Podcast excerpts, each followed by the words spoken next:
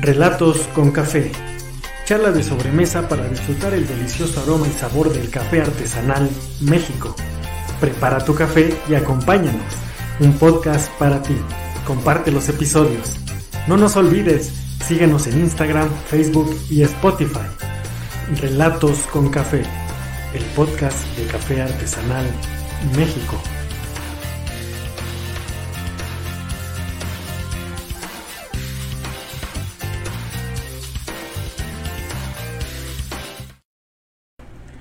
Relatos con café, el podcast de Café Artesanal México, como bien lo acaban de escuchar. Eh, recuerden que estamos en el episodio número 63.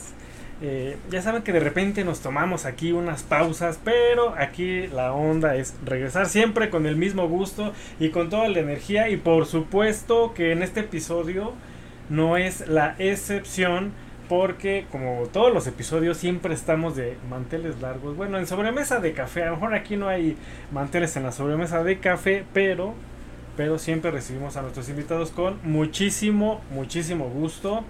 Y recuerda que para estar aquí en Relatos con Café, pues debes de tener tu, tu tacita de café, ¿no? Para acompañarnos en esta, en esta, en esta charla de sobremesa. Salucita de la buena. Y espero que te encuentres muy bien en este fin de semana. Y que recuerda que tienes que participar con tus dudas, tus preguntas, tus inquietudes, comentarios si quieres aportar eh, acerca de los temas que vamos aquí presentando. Si por favor comparte este en vivo.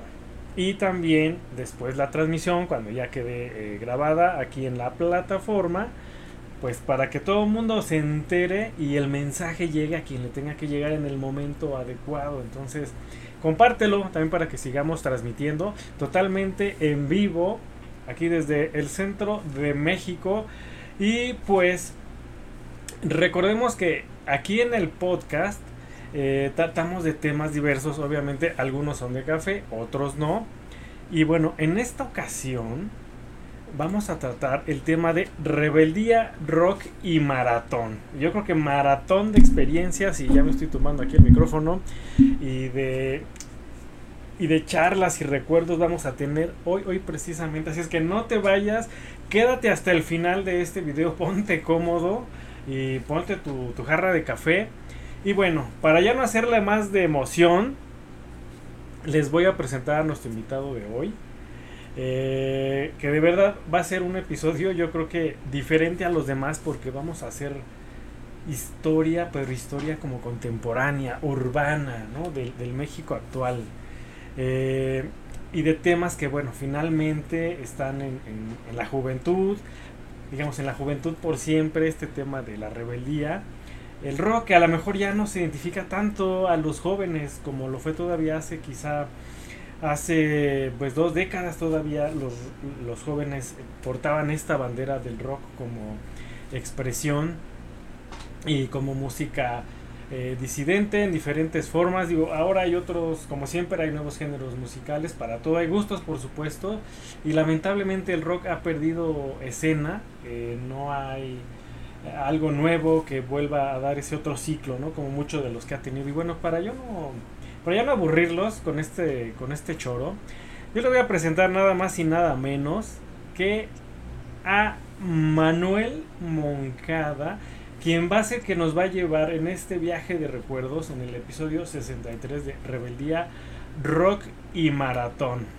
Eh, bueno, como se, como se darán cuenta, Manuel es un joven de, de los ayeres, pero de esos jóvenes que vivieron su vida al 100 con plenitud, la disfrutaron y gracias a esa a esa a esa etiqueta que tenemos los jóvenes en algún momento de pues de rebeldía, de ir en contra, de hacer lo que uno quiere o cuando quiere, de buscar cosas nuevas. Ah, pues justo, justo desde allí vamos, vamos a partir. Eh, pues qué tal Manuel, bienvenido. Ahora sí, dinos ¿Quién eres? ¿A qué te has dedicado? Y ahorita le vamos entrando este, a este tema de, nuestro episodio. Pues mi nombre es Manuel Moncada y me da mucho gusto estar con ustedes. Estudié economía más me dediqué al, al comercio, ahí tengo un changarrito que me ha dado para estar, estar tranquilo. Feliz, feliciano.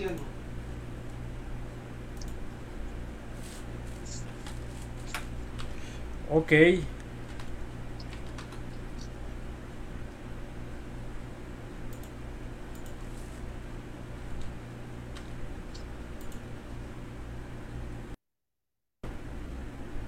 Regresamos de nuevo, tuve ahí una pequeña pausa.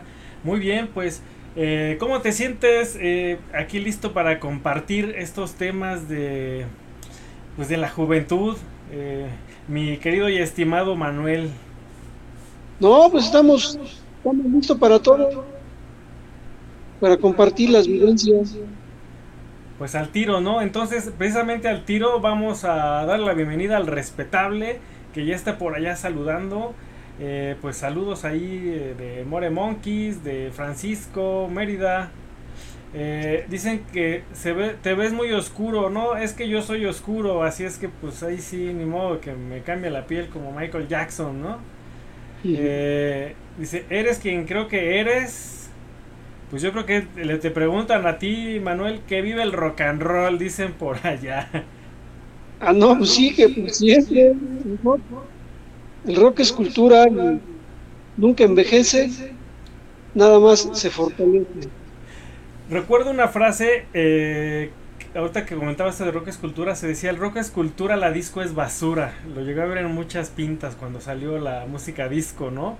Digo, en esta contracultura que también el rock era característico, ¿no? Precisamente esta parte.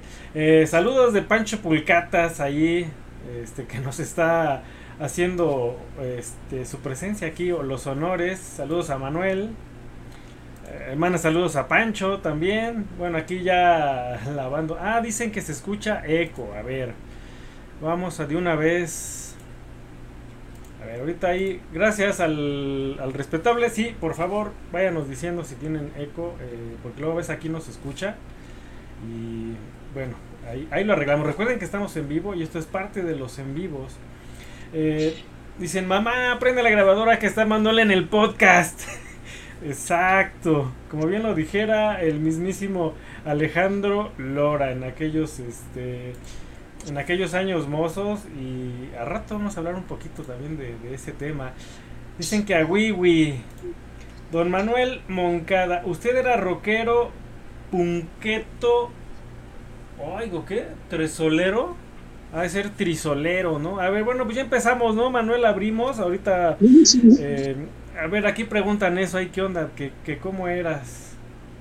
No, pues yo de- desde siempre he sido rockero y, y- y el rock no está alejado del, del punk y, y menos del, del, del Three Souls in My Mind porque el Tri es un símbolo del rock aquí en, en México porque es el único grupo de aquellos años de 1970 que se mantiene vigente en el rock. Así es, el grupo El Three eh, digamos, una de las banderas de lo que se catalogó en un tiempo como el rock urbano, porque hay que destacar que el rock de lo que fue el centro del país, estamos hablando de México, pues es muy diferente a las manifestaciones que se dieron en otras partes de, de, de los estados, sin embargo, eh, quizá no eran tan tantos, ¿no? Eh, por lo regular, creo que los primeros estados en, en pues acuñar, digamos, este nuevo ritmo del rock, eh, sus derivados, pues fue en el norte precisamente por las por la cercanía, ¿no? Y de ahí obviamente por la centralización que existía antes, pues al país, ¿no? Y de ahí unos que otros salpicados, ¿no? Guadalajara y pues, este Pues, Eh, pues ¿qué Guadalajara, Guadalajara tuvo muy buenos grupos de rock, ¿eh? sí, y hasta la fecha, ¿eh? Sigue siendo rivalizaron, buen semillero. con el Souls, ¿eh? Allá en los setentas y, y, y- y un grupo de ellos fue la banda de Toncho Pilato. Toncho Pilatos. No, no, no, excelente banda, ¿eh? Ellos, e- ellos tocaban mucho este con su flauta transversa. Ok, más, más de fusión. En rock, no, no, no, pero rock, rock bueno, pero ellos introdujeron la, la, flauta transversa, o sea, la, la, la funcionaron muy bien. Y, y, y, fue una gran competencia con el tri, porque cuando venía el este, el Poncho Pilatos aquí a la ciudad, pues el tri chafiaba, nadie iba a sus tocadas, ¿eh? todos íbamos a ver a Toncho Pilatos. También tiene que ver con la propuesta, ¿no? Porque el tri, digo, se ha mantenido, es, muy respetable, pero no ha evolucionado mucho en ese sentido musical. Lo que, es, lo que toca y el tri es la misma manera que ha tocado desde siempre. Eh, pero si existe un grupo que tiene algo diferente, también es lo, es lo que jala. No es mi punto muy particular, obviamente, digo, pues para todo hay gustos. El tri, el tri es plenamente comercial. Sí. El tri, dejó, el tri se dejó del barrio ah, ya hace muchos años, desde que se declaró guadalupano, chafió. Eh, y, guadalupano entre comillas, ¿no? Digo, pues la verdad no, no sé si el señor este, sea muy devoto, pero bueno. Pero lo explotan, lo explotan, comercialmente explotan. Eh, ese, es, ese es el tema, ¿no? Que mm, sí para hacerse más comercial, pues usó, aplicó la de Miguel Hidalgo y Costilla, ¿no? Nada más que el problema es que aquí no va a haber independencia de, nada, ¿no? No, para mí, para mí es, es rock prostituido. Rock masticado, y por eso decía que no evolucionó, o sea, la propuesta se quedó, la recicló, incluso se, no lo digo yo, lo dicen en varios lados, pues eh, eh, esa agrupación recicló muchas cosas en inglés, o sea, fue copias, eh, hasta muchas muy burdas o de, letras, no. canciones icónicas, pero no nos vamos a meter mucho en ese rollo porque pues aquí pues ni nos van a dar regalías ni, ni boletos para algún concierto si alguien quiere ir a verlos. Pero lo que importa, lo que importa es de que la, la alineación original del Crimson, si no es ha cambiado como cinco o seis veces, quién sabe cuántas veces. Sí. El único de esa alineación es el Alex Lora. Pero los integrantes fundadores que fueron los efectivos, eso quién sabe dónde andan. Sí, pues quién sabe, eh, siempre hay divisiones, ¿no? También por, eh, como en todo trabajo y por diversas razones, también comerciales, me imagino eh, pues suceden esos, esos cambios en las alineaciones. Y por eso se menciona, ¿no? Que es el tri de Alex Lora, ¿no? Porque imagino que él tiene los derechos del nombre. Pero bueno, basta de hablar del Tri Souls in My Mind, porque pues eso ya pertenece a otro, a, otro foro. Y aquí estamos con Manuel eh, Moncada, porque bueno, él es la estrella en este caso de nuestro podcast. Eh, así es que ¿Por qué no abordamos, Manuel, esta parte de, de, la rebeldía? ¿Cómo es que la rebeldía se presentó en tu vida este, desde chico? Eh, ¿Cuáles fueron tus primeros, eh, digamos, manifestaciones, ¿no? O brotes de, de, que tú querías hacer cosas por tu camino? Mira, en, en el barrio se escuchaba pura música tropical. Y, y, en la casa, Radio Mil, Radio Variedades. Pero, música de pegue, ¿no? Pues del momento. Sí, pues así era el eslogan, con música de pegue. Sí. Radio Variedades. Y luego, caminando un día por el centro, viendo un cartel pegado este en, un poste, que tocada de, de rock en tal lado, ¿no? Ah, caray. Pues se ve chido. Pues ya notamos la, dirección y la hora. Y ya llegamos a la tocada. Porque antes las tocadas se hacían en las vecindades del centro. Allí empezó a generarse el movimiento del rock en México, en las vecindades, que, que normalmente eh, tienen a la entrada de una puerta chiquita, traspasas un pasillo y ya llegas a un pasillo enorme, hermano. Y ahí es donde se armaban las tocadas. Y luego, como era muy económica, de entrada, pues no había problema, ¿no? Para los chavos de barrio. Ya llegábamos los greñudos. ¿Cómo que llegaban los greñudos? ¿Y dónde quedó aquella melena este, despampanante? Ah, no, pues es que sí, ya también es historia, ¿no? Pero sí hay, pero sí hay fotos por ahí donde sí este, salgo con mi melena. ¿Hasta dónde tenías el cabello, Manuel? Hasta el cuello. Órale, ¿acá de príncipe valiente o cómo? No, no, no, no, no, no. De. De rockero. De, desenmarañado y este. Y esponjado. Sí. Sí, no, no, no, no, sí. Grandes tiempos aquellos. Y hablando de rebeldía y de look y precisamente del cabello, ¿qué se sentía el dejarse crecer el cabello en esa época en que todavía pues se, venía de un México diferente, ¿no? De los 40, 50, más serio, más todo, y precisamente este, a mitad, eh, fines de los 50 y de ahí en adelante, a bueno, de ahí hasta casi los 70, antes de las represiones, eh, estaba ese boom, ¿no? De la, de la rebeldía, de la juventud, del camino propio, ¿no? ¿Qué, ¿Cuál era la actitud de ustedes y, la gente, ¿no? La, sociedad en general, ¿cómo los veía? A platícanos. Por ejemplo, yo cuando me subí al transporte público, pues me veían como animal raro. Nomás imagínate, el, cabello largo,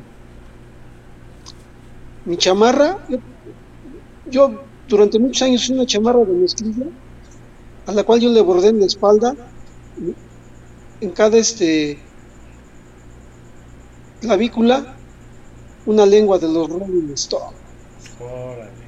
Y en medio de esas lenguas unos, unos montes y emergiendo un pene iluminado. y luego mi pantalón de mezclilla, todo esto peroleado a los lados. Y mis botas este crucero y oliendo a pachuli. Oh, sí es cierto, el pachuli era clásico aroma. Ahora hay, ahora hay pachuli que ya está sumamente casiteado. Antes con una gotita en cada de la chamarra de mezclilla te duraba todo el día. Y precisamente decía, ¿no? Apesta pachuli, ¿no?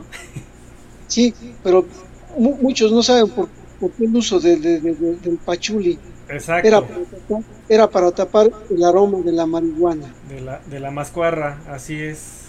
Sí, sí, de María Juanita, que, se, que no se viera tan escandalizada la gente. Sí, yo, yo conozco algunos que cuando consumen su gallito, este, está en algún lugar cerrado o que va a llegar gente, pues ponen incienso. Entonces, eh, pues eso es como que más eh, lo, tapa más, ¿no?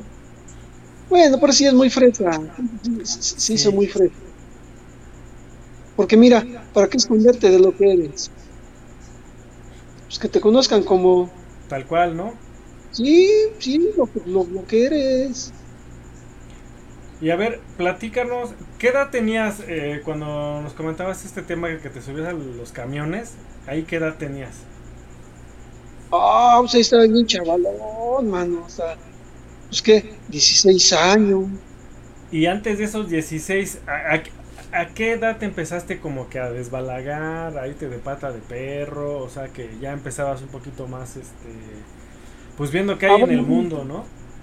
No, mira, antes, antes este, cuando se terminaba el año escolar en la secundaria, habían dos meses de vacaciones. Pues en esos dos meses de vacaciones, yo cogía mi mochilita y me iba aquí a las casetas, a la salida de la ciudad, y a pedir a aventón, y a donde me aventara. Y así lo hice en la secundaria y en la prepa. Y eso pues fue maravilloso. Porque conociste muchos lugares, pasaste frío, pasaste hambre, supiste cómo, cómo sobrevivir precisamente al hambre, ¿no? Sin caer en, en, robar, ¿no? Sino procurar la forma con la gente del lugar que te acercaras, bueno, ganarte un taco. Y también aprendimos que,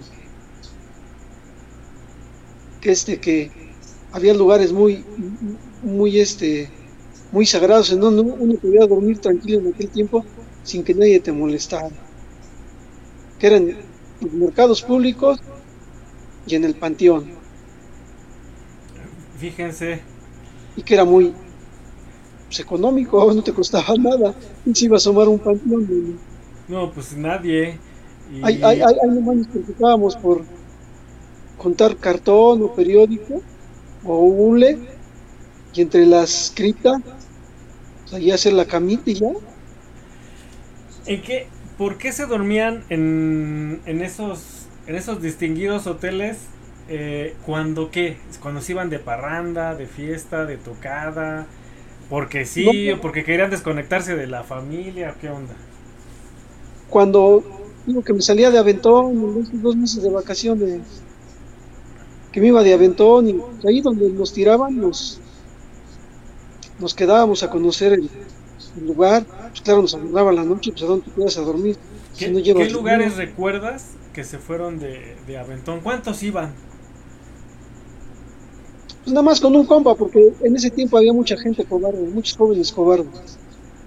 Y aparte de jóvenes cobardes, pues los padres eran también muy, muy autoritarios y no permitían que el hijo conociera mundo.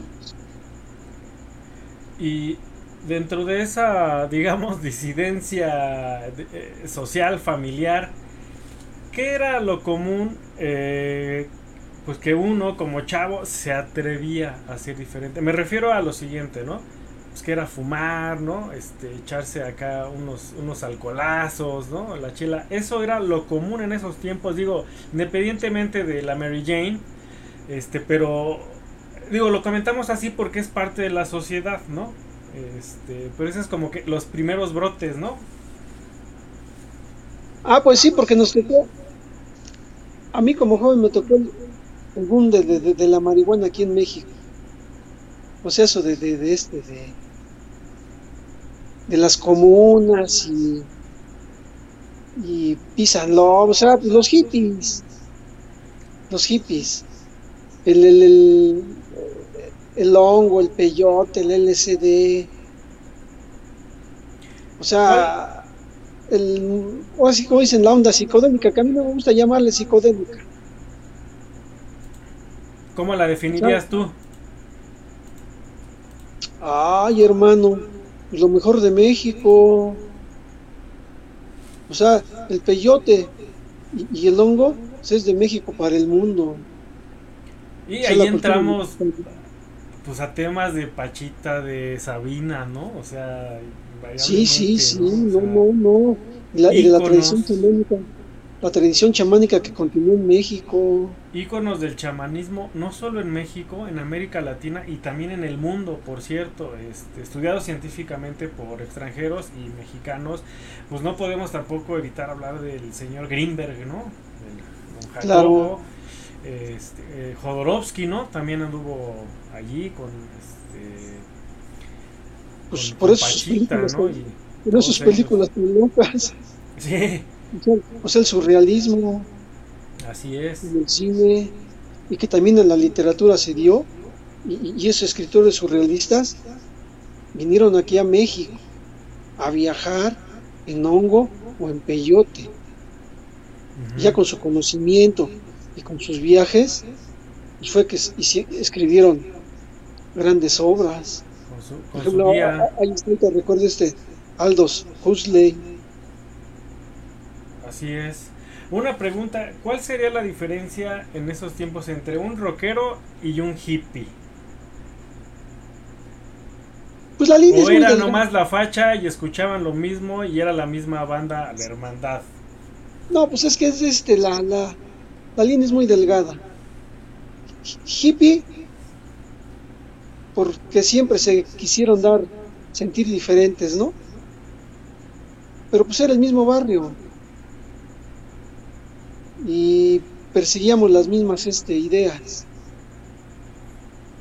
Por ejemplo, el, ser hippie en aquel tiempo lo podían hacer quienes tenían, tenían dinero. Los hijos de papi, como siempre. Y, y, y, uno, y el rockero pues era del barrio.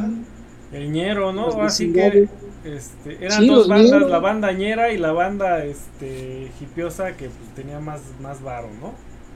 Sí, porque en ese tiempo había este jóvenes que con el dinero de sus papás rentaban casas y vivían así en, en comuna. Haciendo ella sus, reventones y, y no, pues vivían chido, ¿no? Se le llevan chido sin... No tenían que trabajar para comer, ¿no? No, exactamente. En cambio aquí en el barrio, pues no, sí, te... Que, que camellarle, ¿no? Que tenías que corretear la frita, sí. Y, por ejemplo, fue también que se, se empezó a introducir un poquito más los, los, los vocablos sajones, ¿no? El, este, me refiero a que ya se empezaban a meter palabras gringas, ¿no? Eh, en, el, en el hablar mexicano, ¿no? Y eso. Ah, y, y, el calor también, el calor rockero, el calor este, del barrio cambió, ¿no? O sea, del, del México, digamos, eh, de la capital de los 30, 40, el Pulquero, el calor pulquero, el calor pulquero. sí, empezó a cambiar, ¿no? Ahora con estas nuevas este, corrientes musicales y digamos con esa apertura también de, de culturas, ¿no? Pues la gringa estamos pegados, eso era inevitable no, no, no recibir eh, pues esa, esa influencia, ¿no? Digo, pues ya la palabra hippie era así como que, ¿no? O sea, este pues ya era algo nuevo, ¿no? Esa denominación. No, que te hacía sentir diferente. O sea, esa era una pena, ¿no? Y así como ahora, ¿no? El que usa muchas palabras así, gabachas. gabachas, pero que vienen ya más de las redes sociales, precisamente, ¿no? Pero pues es de. Pues, da risa, estamos en México, debemos conservar nuestro nuestra lengua española, aunque no sea nuestra lengua materna, pero la tenemos que que respetar. Isbarniz, como decían antes, ¿no? Codorniz. Isbarniz, codorniz. Sí, son tantas, tantas expresiones como esas que ya se olvidaron, pero que en, su tiempo se escuchaban en las calles, en los camiones, en los cafés, en los cines. Y que eran frases, este, pues, así que frases de onda. De hecho, esa palabra de onda era mucho de de estar acá en in, ¿no? Como decían los los más fresones, ¿no? Estás in. Sí, pero precisamente ahí los fresas la, la, la, la degeneraron, ¿no? Porque, porque estar en onda para el barrio es, es compartir todo, todo lo que Compartir música, experiencias, trancazos, ¿no? Este, la chela, la ah, torta, las corretizas, ¿no? ¿no? No, sí, no, eso estaban al orden del día en, las tocadas.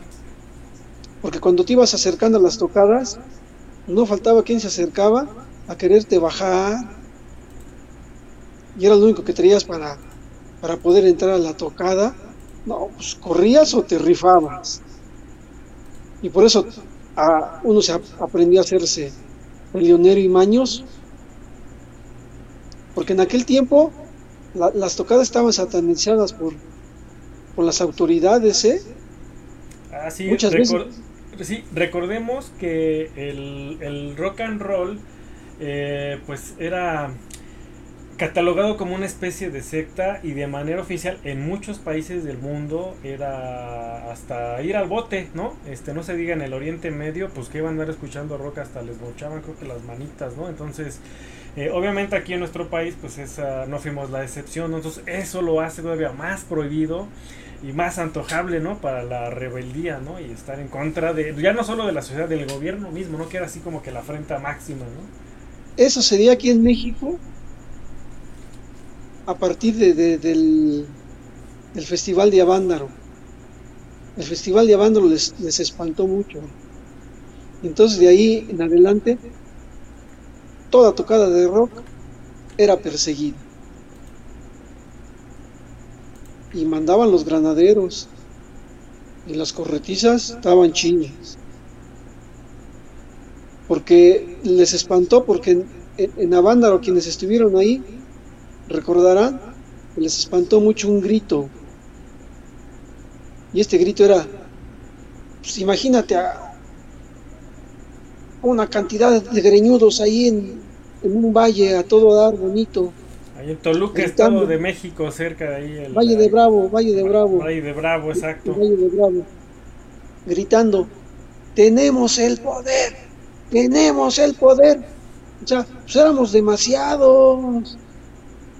Éramos más de 100 mil leñudos ahí en aquel tiempo. Y recordemos el contexto social eh, también de, en ese momento que sucedió en el mundo el siguiente, pues estaba en plena guerra fría, eh, ¿no? Bloques de rojos, eh, bloques de blancos y eh, veníamos del movimiento 68. Exacto, veníamos, de a partir del, del, 67, 68, 69 en diferentes partes del mundo hubo movimientos sociales de jóvenes que fueron reprimidos brutalmente, ¿no?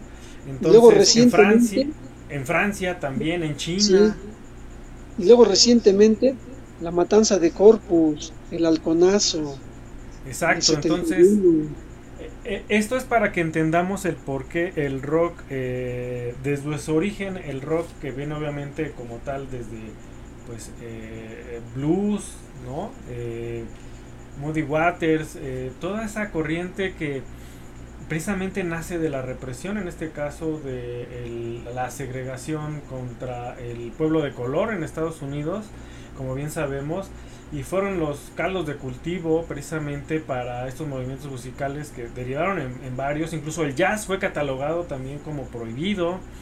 Toda la música negra. Ajá, el bebop, eh, música muy buena, pero era catalogada eh, porque movía masas, ¿no? O sea, esa, es, esos marginados pues necesitaban la voz porque vivían en condiciones, digo, eso no ha cambiado, ¿no?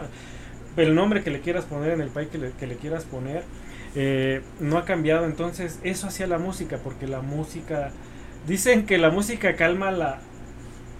Eh, disculpen la analogía, pero dicen la música calma a las, a las bestias, pero en este caso la música es que eleva el espíritu, el alma y enaltece. Entonces, pues eran músicas que eran este, de protesta, ¿no? Necesitaban, necesitaban hablarlo y si no lo podían decir lo tenían que cantar, era como códigos, ¿no? de cierta manera esas reuniones musicales, ¿no? Prohibidas también. Ah, no, sí, claro, digo, por eso este era, fue satanizado este el, bueno, bueno, el rock, mira, es más, hasta en esos tiempos ser estudiante era un delito. O sea, porque venías del movimiento del 68, el 68 les dio mucho miedo. Y mira, tuvieron que pasar muchos años para estar en este tiempo, por lo que esos jóvenes del 68 lucharon para que México fuera un mejor país. Así es, eh, esa juventud que pensaba, ¿no? Esa juventud que no se dedicaba solo al estilo de vida que ya estaba marcado, que era si bien les iba, porque no todos podían estudiar, era estudiar y trabajar, insertarse al sistema, producir, ¿no? Familia, hijos, este, casa con perro, este, ¿no? Así como la, clásica historia. Pero no, resultó que esos jóvenes ahora pensaban y, y se, estaban en contra, en este caso, de las guerras. Ya saben que los conflictos bélicos también son máquinas de hacer dinero, de hecho, para eso se forman.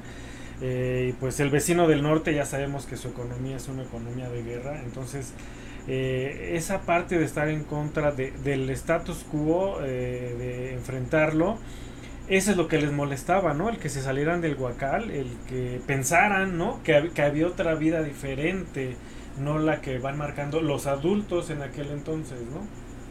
Y la, la protesta social en ese tiempo, en la década de 1970, fue la que definió este la vida de muchos jóvenes. Y, de ahí surgieron muy buenos intelectuales aquí en México. Así es. que es la base, es la base de, de, e, escritores, ¿no? Sí, sí. Sí, de ahí, de, ahí salió mucha gente muy valiosa de la cultura mexicana en todo sentido. Y latinoamericana, por ejemplo, hablemos de un Octavio Paz, hablemos de incluso de Gabriel García Márquez. Eh, hay una generación, ¿no? Es generación del 72, 73. Eh, corríjanme, por favor. Eh, algunos también de España, o sea, fue un movimiento cultural y aparte la literatura en ese tiempo, la literatura latinoamericana, fue muy diferente a lo que sucedía en otras partes, ¿no? El, realismo eh, sudamericano marcó un, pues un parteaguas también, ¿no? En esta manera de escribir desde nuestra muy particular punto de vista de nuestras sociedades eh, latinoamericanas, ¿no? Es, Manuel, o sea, cómo lo vemos, ¿no? O sea, el clima que influye. sí, porque también en ese tiempo, en ese tiempo del rock and roll, quien este compitió con el rock and roll, aparte de la música disco, la música folclórica latinoamericana, porque también brotaron como hongos muchos lugares donde se presentaban grupos este que tocaban música folclórica. Exacto, y es lo que iba a apuntar. Eh, quizá un poco imitando la corriente gringa que venía el rock, lo, digo, lo, estábamos adoptando, lo estábamos permeando. Quizá la pena vez eh, que lo adoptaron latinoamericanos, el rock y en México, pues fueron los covers, ¿no? Quizá ahora no, no es lo más orgulloso de nuestro pasado del, del rock, los covers, pero bueno, de una manera tuvo que iniciar y es la manera más lógica si se lo ponen a analizar, ¿no?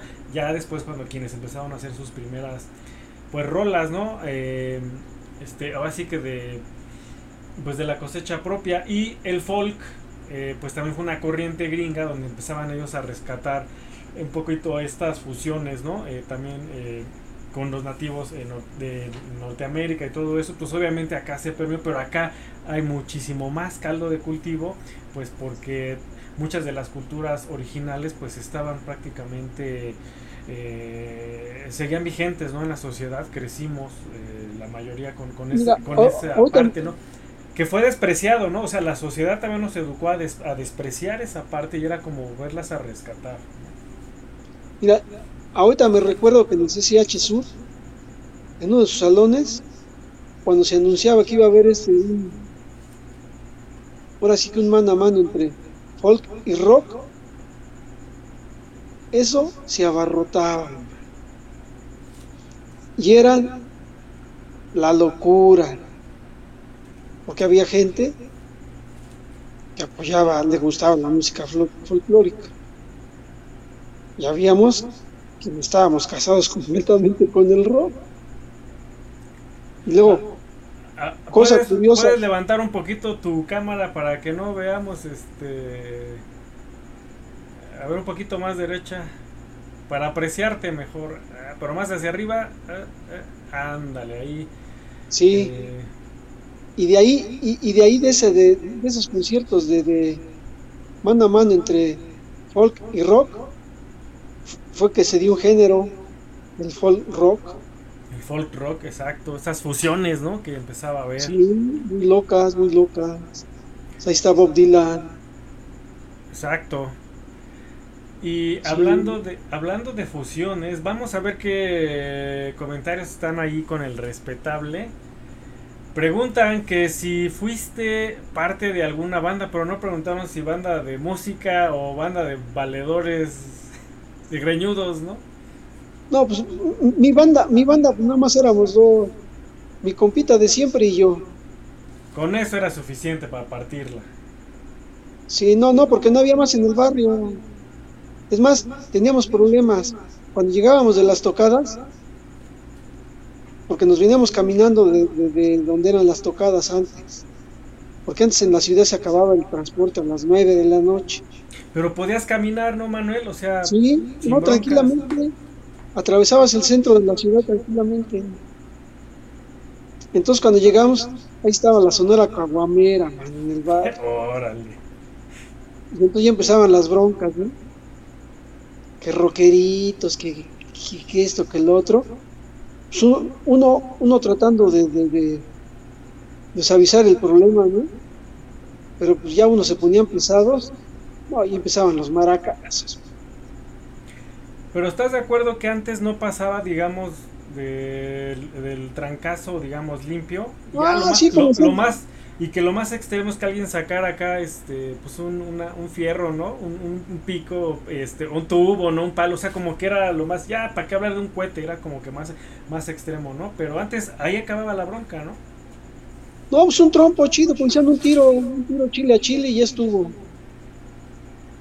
ya como quedaras ya se dice se acababa la la cosa no entonces existía esa parte entre comillas, de caballerosidad de antes, ¿no? De que pues ahora sí que el que gane, gane y el que no, y ya estuvo. Ah, no, es que en el barrio, no, en el barrio la palabra es ley y, quien la faltaba se le pateaba. Ira, por ejemplo, cuando decías este, va, va el tiro y se decía qué, carnal, cabezazo. el tiro limpio, ¿no? O tiro limpio, pero si el otro te tiraba patadas o cabezazos, el mismo barrio lo ejecutaba por gandalla. Sí, sí, no, no, no. No, no, la palabra en el barrio era ley. Y había que este respetarla en todo momento. Y hacerla valer. Más que nada, más que nada.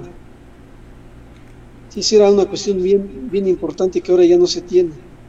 Exacto, y, no solo en el barrio, hay que hacer valer la palabra en los trabajos, en la vida, este, porque de verdad, ahora es bien fácil, ¿no? Empeñar la palabra y desempeñarlo, dejarla ahí y seguir como si nada, ¿no? Creo que sí hay que rescatar esa parte. Pregunta, ¿no te daba miedo irte de aventón? Pues bueno, ya escucharon que no, pero... No, mira, porque hay otra cosa, porque yo desde chiquitito siempre anduve en la calle, siempre me gustó la calle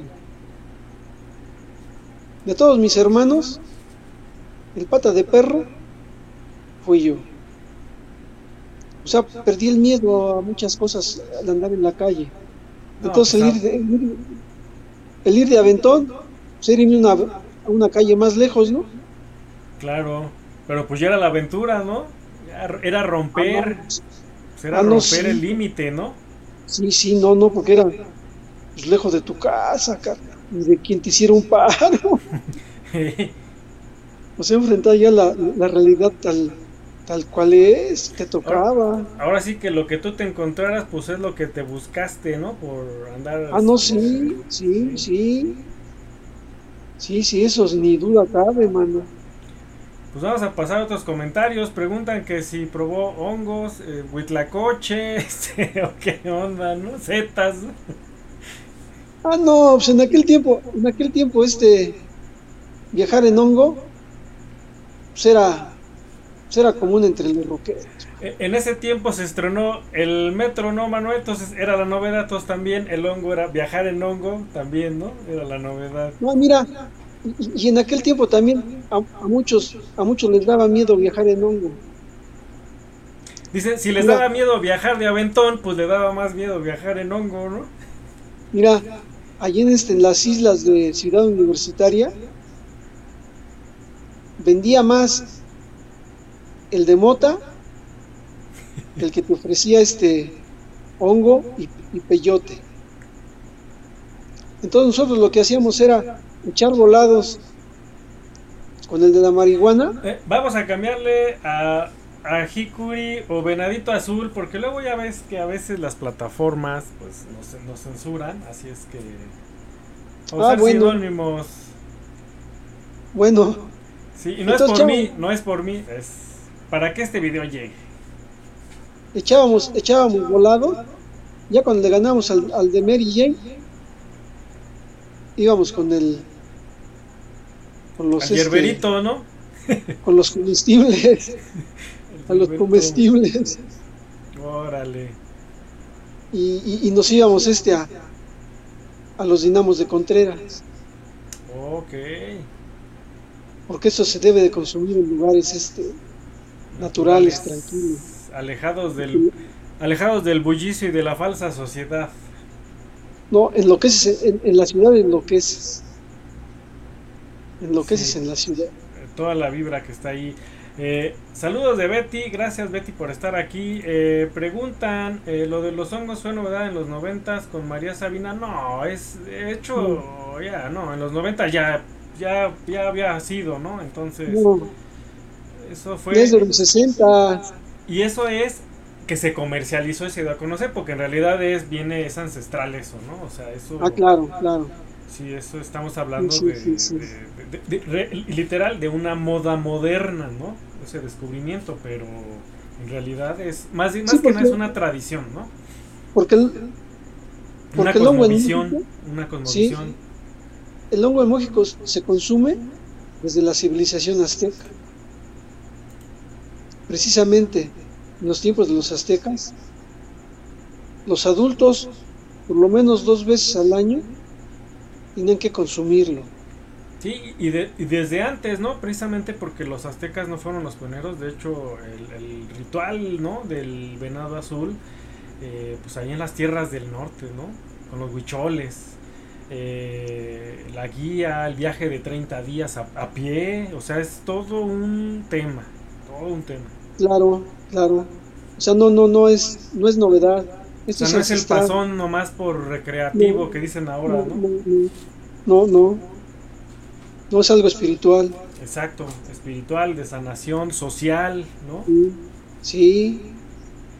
Sí, pues muchos han llegado a ver su muerte y su futuro Así es, y que obviamente no es para todos, no estamos haciendo, no estamos haciendo invitación y apología de esto, pero eh, primero investiguen, como siempre les decimos aquí en, Café Artesanal México, en el podcast, que investiguen para que no se queden con lo que decimos solamente aquí, instruyanse para que sepan eh, de fuentes lo más fidedignas posibles, de dónde viene todos pues todas estas corrientes, eh, modas, si lo quieren ver así, y cuál es el contexto real, ¿no? Incluso pueden, pueden recordar uno de los podcasts que hemos tenido aquí, eh, con Gema, por cierto, ¿no? Eh, que hablamos de rituales ancestrales.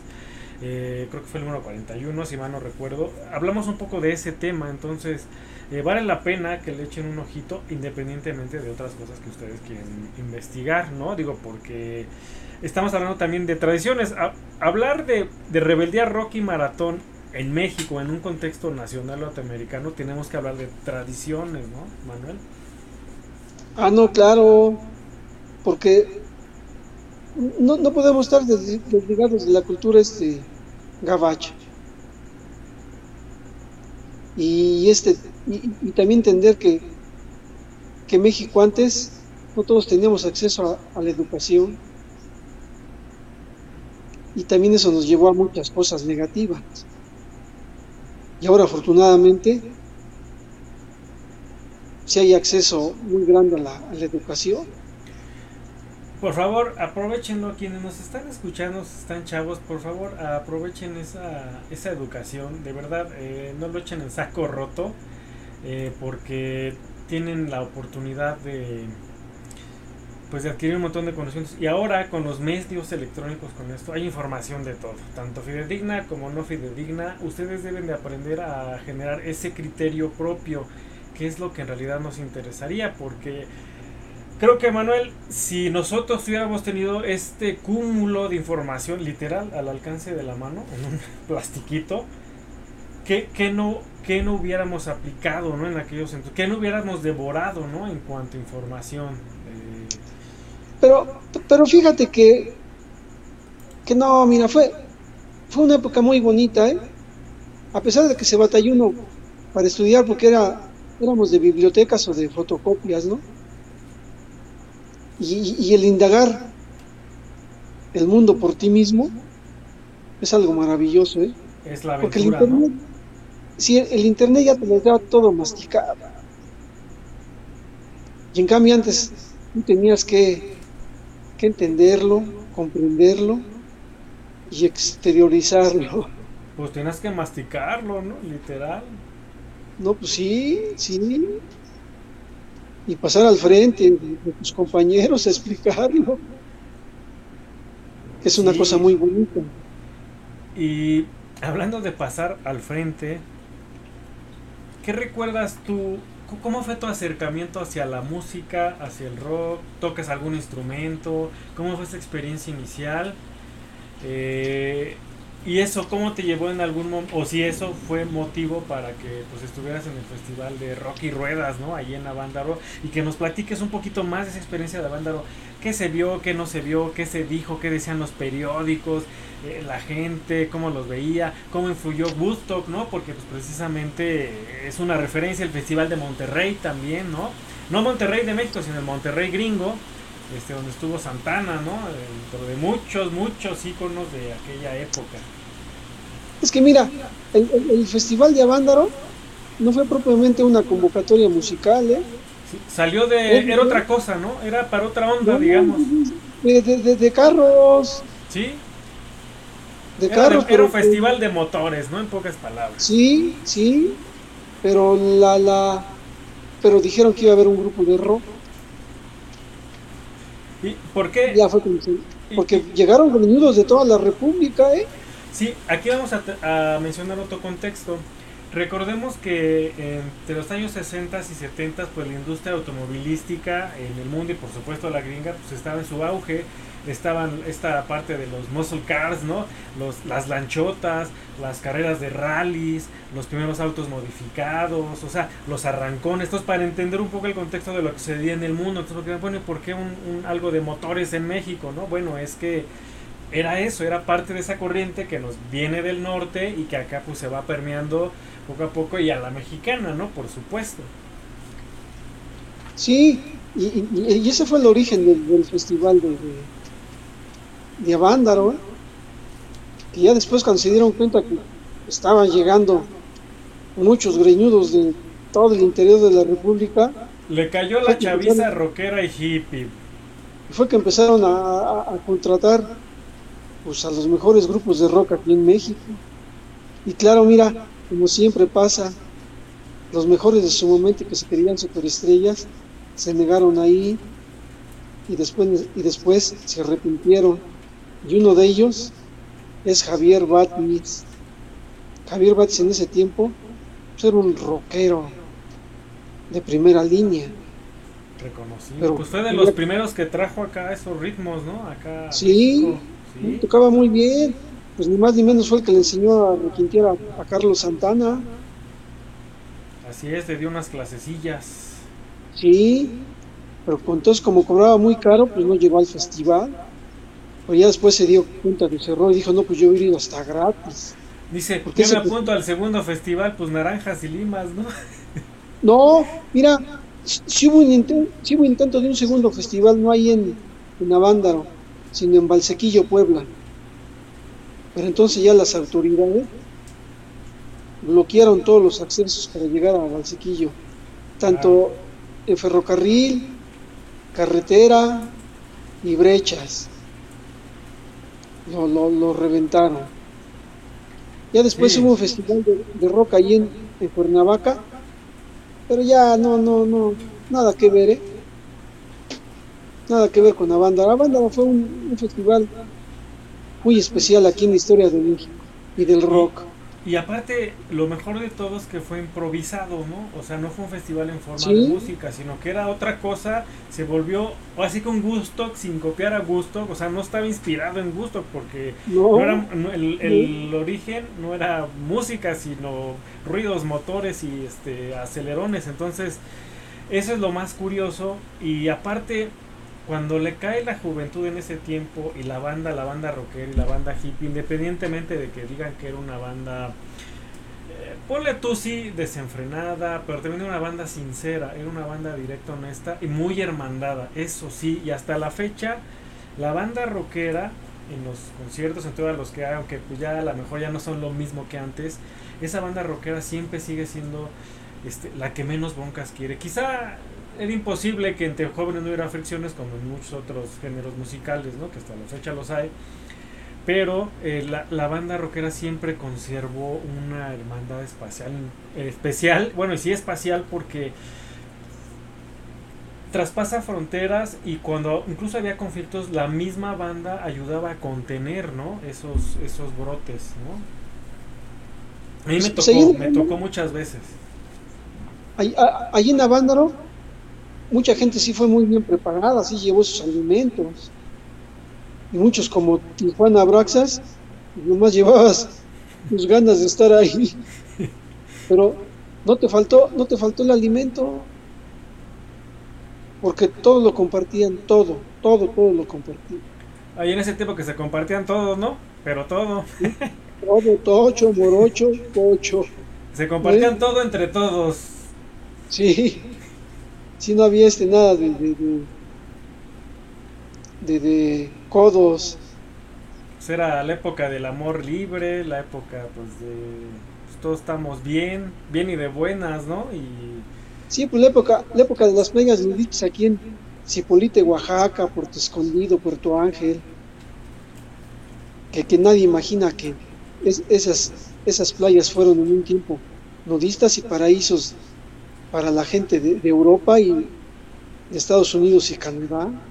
Para andar en traje de rana, eh, vamos a ver unos comentarios eh, de aquí del respetable. Dice, disculpe usted, don Manuel, pero jamás fue lo mismo los hippies que los rockeros. Los primeros eran en paz y amor, los segundos eran rebeldía plena y todo lo contrario a los primeros.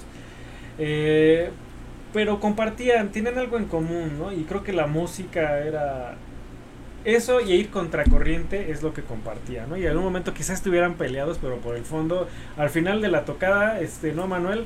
Este, acaban compartiendo la, la chela y el gallo, ¿no? No, pues todo estaba, este, la, la protesta social era lo que unía. no estar este, de acuerdo con el estatus este, social. Exacto, que esto ya ha sido perdiendo, ahora ya estamos casi, bueno, algunas generaciones ya están más de acuerdo con lo que suceda, pero es apatía, por apatía porque pues se dan cuenta de que a veces esos brotes eh, que ha hecho la juventud pues no han servido de nada, de mucho, han sido apagados, ¿no? Dicen, por ahí soy un chavo de onda y me gusta el rock and roll. Por órdenes de Díaz Ordaz hacían redadas para tener a los chavos, sí, en este temor, ¿no? De, de que la juventud era más peligro que promesa, entre comillas, no lo supieron manejar. Es, es la guerra fría, eso hay que entender esa parte también. No es justificación, sino que el mundo en general, o sea, está dividido en dos polos y se vivió una psicosis, ¿no? También está la sombra, ¿no? De las guerras nucleares, o sea, tantas cosas que sucedían en, esa, en esas décadas 60, 70 que obviamente quizá ahora dices, pues yo googleo, yo veo este en internet, no, la información era muy controlada y muy manipulada, entonces, así como hay desinformación ahora, este, antes igual, pero eran los aparatos oficiales, la comunicación corporativa, entonces, eso es lo que hay, hay que también entender. Dicen que la encuerada de Avándaro, ¿no? Pues subieron un montón, dicen música, disco y fresas. Eh, dice, sí, gracias porque nos mareamos. Ah, de del cambio de cámara. Dice, ¿quién era tu compañero? ¿Qué vive? ¿Qué supiste de él? ¿O, qué onda? A ver, platícanos. Sé, sé que vive, sé que vive. Pero ya tiene muchos años que no, que no lo veo. Así que como todo, cada quien sigue su camino, pero por esos años este, de, que corrieron juntos, pues un saludazo, ¿no? Digo. No, claro, claro que sí. Esos, sí, como no, cómo olvidar esas, esas amistades, esas... Sí, él, él, él, él se llama Víctor Montaño. ¿Montaño? Víctor Montaño. Pues un saludo a Víctor Montaño donde quiera que esté y pues gracias por compartir aquellos años revoltosos pero que son parte de la historia no solo de Manuel sino también de un México y de una urbanidad eh, rockera que se está perdiendo. Mira, acerca del comentario de las redadas del gobierno de Díaz Ordaz, también en ese tiempo, cuando uno daba su servicio militar, antes del movimiento del 68, enseñaban a armar y desarmar el rifle. A ver, bájale tantito la, la, panza naranja de tu chamarra, estira eh, ahí. Anda, ándale ahí. Y este, y ya después lo quitaron, ¿eh? Porque antes el servicio militar era eso, aprender a manejar armas. Sí, marchar armas, pues para la defensa en un momento dado, ¿no? Del, país. Sí. Bueno, es que miren, disculpen, disculpen que en esta posición que me encuentro, porque Estoy muy malo de mis piernas. Está en flor de loto. Ustedes no se fijen, esto es un en vivo y así ya saben que así, así estamos en los en vivos. Otro comentario dice de Pancho Pulcatas, pero rebelde no solo con el rock. Cuando eh, se salió por la ventana para irse con el Sopi. A ver, pues que platiquen porque esto parece como que muy local, muy personal. Y otra, dicen, ¿por qué debe de ser en lugares naturales? Ah, están hablando del tema del, de los este, de los champiñones. Bueno, es que pertenecen al mundo natural y como es parte de una cosmovisión, pues hay que alejarse de las vibras, estar en contacto con la naturaleza. Este, dentro de otras cosas, porque se requiere una guía, obviamente una guía espiritual eh, experimentada, o sea, no, no, no, no de la noche a la mañana, para quienes quieran tener esa experiencia con los champiñones y el venado azul. Eh, dicen, pero ¿por qué es espiritual? No entiendo la conexión. Es precisamente, mm, habría que vivirlo, pero más que vivirlo o experimentarlo, nada más como valga, valga la experiencia como probar es conocer la cosmovisión y a qué se refiere esta posible conexión espiritual eh, para bien o sacudida o arreglada interna que proveen este, este tipo de, de, pruebas de, de, hongos o del venado azul. Aquí, aquí lo importante es que se desconoce la tradición del consumo de los champiñones en México milenaria. Y, cuando se habla y fíjate que consumo ya de hecho es una palabra muy comercial, ¿no? Este, Manuel, o sea, bueno, ingesta. Palabra bueno, la ingesta. Eh, anda, la ingesta es como que, digo, para que entendamos que un consumo ya se refiere a, pues no más porque sí, ¿no? ingesta, ¿y por qué es espiritual? Porque en él, en, en, cuando uno hace la ingesta, entra en un espacio sumamente especial, que difícilmente en los cinco sentidos de uno lo logrará hacer. Así es. Y ahí se revela la espiritualidad de cada individuo que los ingiera, man los jalones de orejas, ¿no? También. Sí.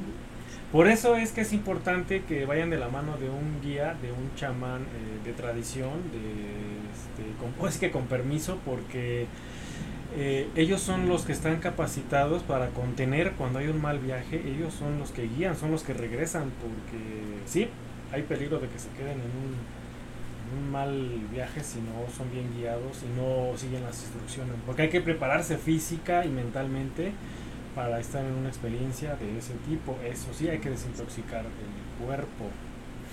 Y, es que también la, quizás también la confusión espiritual es porque uno le entiende este, como lo, entiende la cultura este católica. Y aquí la, la palabra espiritual no tiene que ver nada con el catolicismo, sino como la identidad del ser humano ante la naturaleza. Y claro, eso ya depende de cada quien. Y como dices tú muy bien, hay que estudiar y hay que informarse bien. No, no es nada más así de que Probar. quiero ingerir, ¿no? quiero una ingesta y ya, ¿no? A ver qué se siente, ¿no? Si es cierto lo que dice, ¿no? Va más allá de este porque parece una premisa, una premisa para poder ingerir tiene que estar uno sumamente tranquilo. Que nada lo inquiete. Porque si uno toma la decisión equivocada de estar este espiritualmente en borrasca, pues. ahí es donde viene, ahí es donde viene el mal viaje. ¿Y a qué se refiere uno cuando el mal viaje? Nuestro cerebro está acostumbrado a ver colores y figuras comunes. Y cuando al cerebro se le aparece algo diferente que no reconoce, es cuando se desconecta. Y es cuando dice uno, se quedó en el viaje. Esa es la, el riesgo, ¿no? Así es. Eh, a ver, acá otro comentario. Em, se dice que la generación con los más grandes canales de comunicación es la generación más ignorante. No, creo que falta alguna palabra allí. No sé a qué generación, de generación de qué o generación etiquetada como cuál. Pero bueno, este, como dijeran en otros lados, pues la idea es esa, ¿no, este, Manuel? No, no, pues yo lo, yo, yo lo entiendo así, mira. Es que como ahora todo está en internet, ya, ya cuando más con ah, ya, ya le entendí, sí, ya le entendí. Ya con una teclita ya te sale todo, mano. Y entonces no, no te preocupas por retener nada, por aprender nada, por entender nada. Pero fíjate que este comentario también, pues digamos que no cambia en el sentido de que antes y después del internet, pues es lo mismo, ahí estaban las bibliotecas, ¿no? Quien no quería aprender, pues nomás no se acercaba a abrir un libro, ¿no? O en las librerías de viejos. O sea, es como que lo mismo. Ahora tenemos tanta información que ya no nos molestamos por saber si es fidedigna o no. No, que, que, hay una gran diferencia. Antes ir a la biblioteca era obligatorio, si no, miras pelas, mi hermano. Por eso, pero no todos iban. Y, y, luego si este... Alguien que, si alguien quería aprender algo extra, eh, quizás es lo que me faltó puntualizar, pues ahí estaban las bibliotecas, ¿no? O sea, nada más aprendías lo que tenías que aprender para, no sé, la materia, la carrera, y ya, ¿no? Pero si alguien quería conocer más, y no lo hacía, pues es lo mismo, ¿no? O sea, pues, ah, bueno, sí, sí, sí son inquietudes, inquietudes, bien personales. Ya son inquietudes bien personales y esas siempre van a existir según el estado en que se encuentre la tecnología para acercarnos al conocimiento. Así es. ¿Y qué recuerdas, regresando un poquito a este tema de lo que también por ahí tengo una pregunta, eh, ¿Qué anécdota recuerdas más o qué presentación este, que digas, puta, me acuerdo cuando subió fulano o fulana y este tocaron tal o me acuerdo este fulanito que se aventó del no sé del árbol y no sé qué, ese tipo de cosas que queremos saber cómo se cómo se veía desde el nivel de, tierra, piso tierra, ¿no? No, mira, ahí el festival se prendió porque nadie conocía al Trisol sin Magma pero cuando se anunció y empezó a tocar, pues la mera verdad, la banda se prendió gachísimo. Y ya desde ahí, siempre tri. ¿Eso que fue ya, en la, ya avanzada la noche o fue en la tarde? O sea, esto es para tener un poquito, imaginarnos un poco el, momento. pues en la tarde-noche, la tarde-noche. Tarde-noche. Sí. ¿Qué había sucedido antes de la aparición del tri? y, luego, no, espérame, antes de que se me vaya, lo bonito de ahí, del, de Valle de Bravo, ahí de Avándaro, atraviesa un río. Claro, el agua estaba helada. Bueno, es helada. ¿En, qué, mes, ¿En qué meses fue el festival? En septiembre. Ok. Del 71. No, y donde que por allá, por las tierras de los Tolucas, hace buen frío, ¿eh? Sí, entonces, pues ahí se quedaron en pelotas, mi hermano. Andaban en pelotas. Con el frío. Y por eso, y, por eso la, la, los periódicos satanizaron a Vándaro. Decía una bola de greñudos encuerados. Pues estaban bañando, no eran sucios. Se quejaban que eran sucios, ¿no? Pues estaban bañando. Sí. Sí, no, no, no, no, pero sí no, no fue una cosa pues, espectacular. Es más, mira, hay un, hay un video que, que, hay en la red lo pueden ver. Aparte, pues eh, mira, era conexión con la naturaleza, que es lo que buscaba la juventud en ese tiempo. Y en segunda, estabas en un, en un, pues en el terregal, en todo, pues la verdad, un momento que por muy este muy aventurero que seas, pues necesitas un chapuzón, aunque sea un vaquerazo, ¿no? O sea, la verdad también. Y si está el río, pues que dices, pues sobas, ¿no?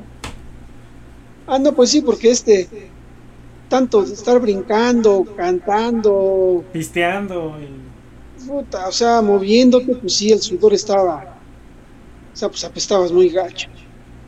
Sí. Y claro, pues veías el agua y decías, no, pues ni modo, aunque esté fría, ¿no? sí.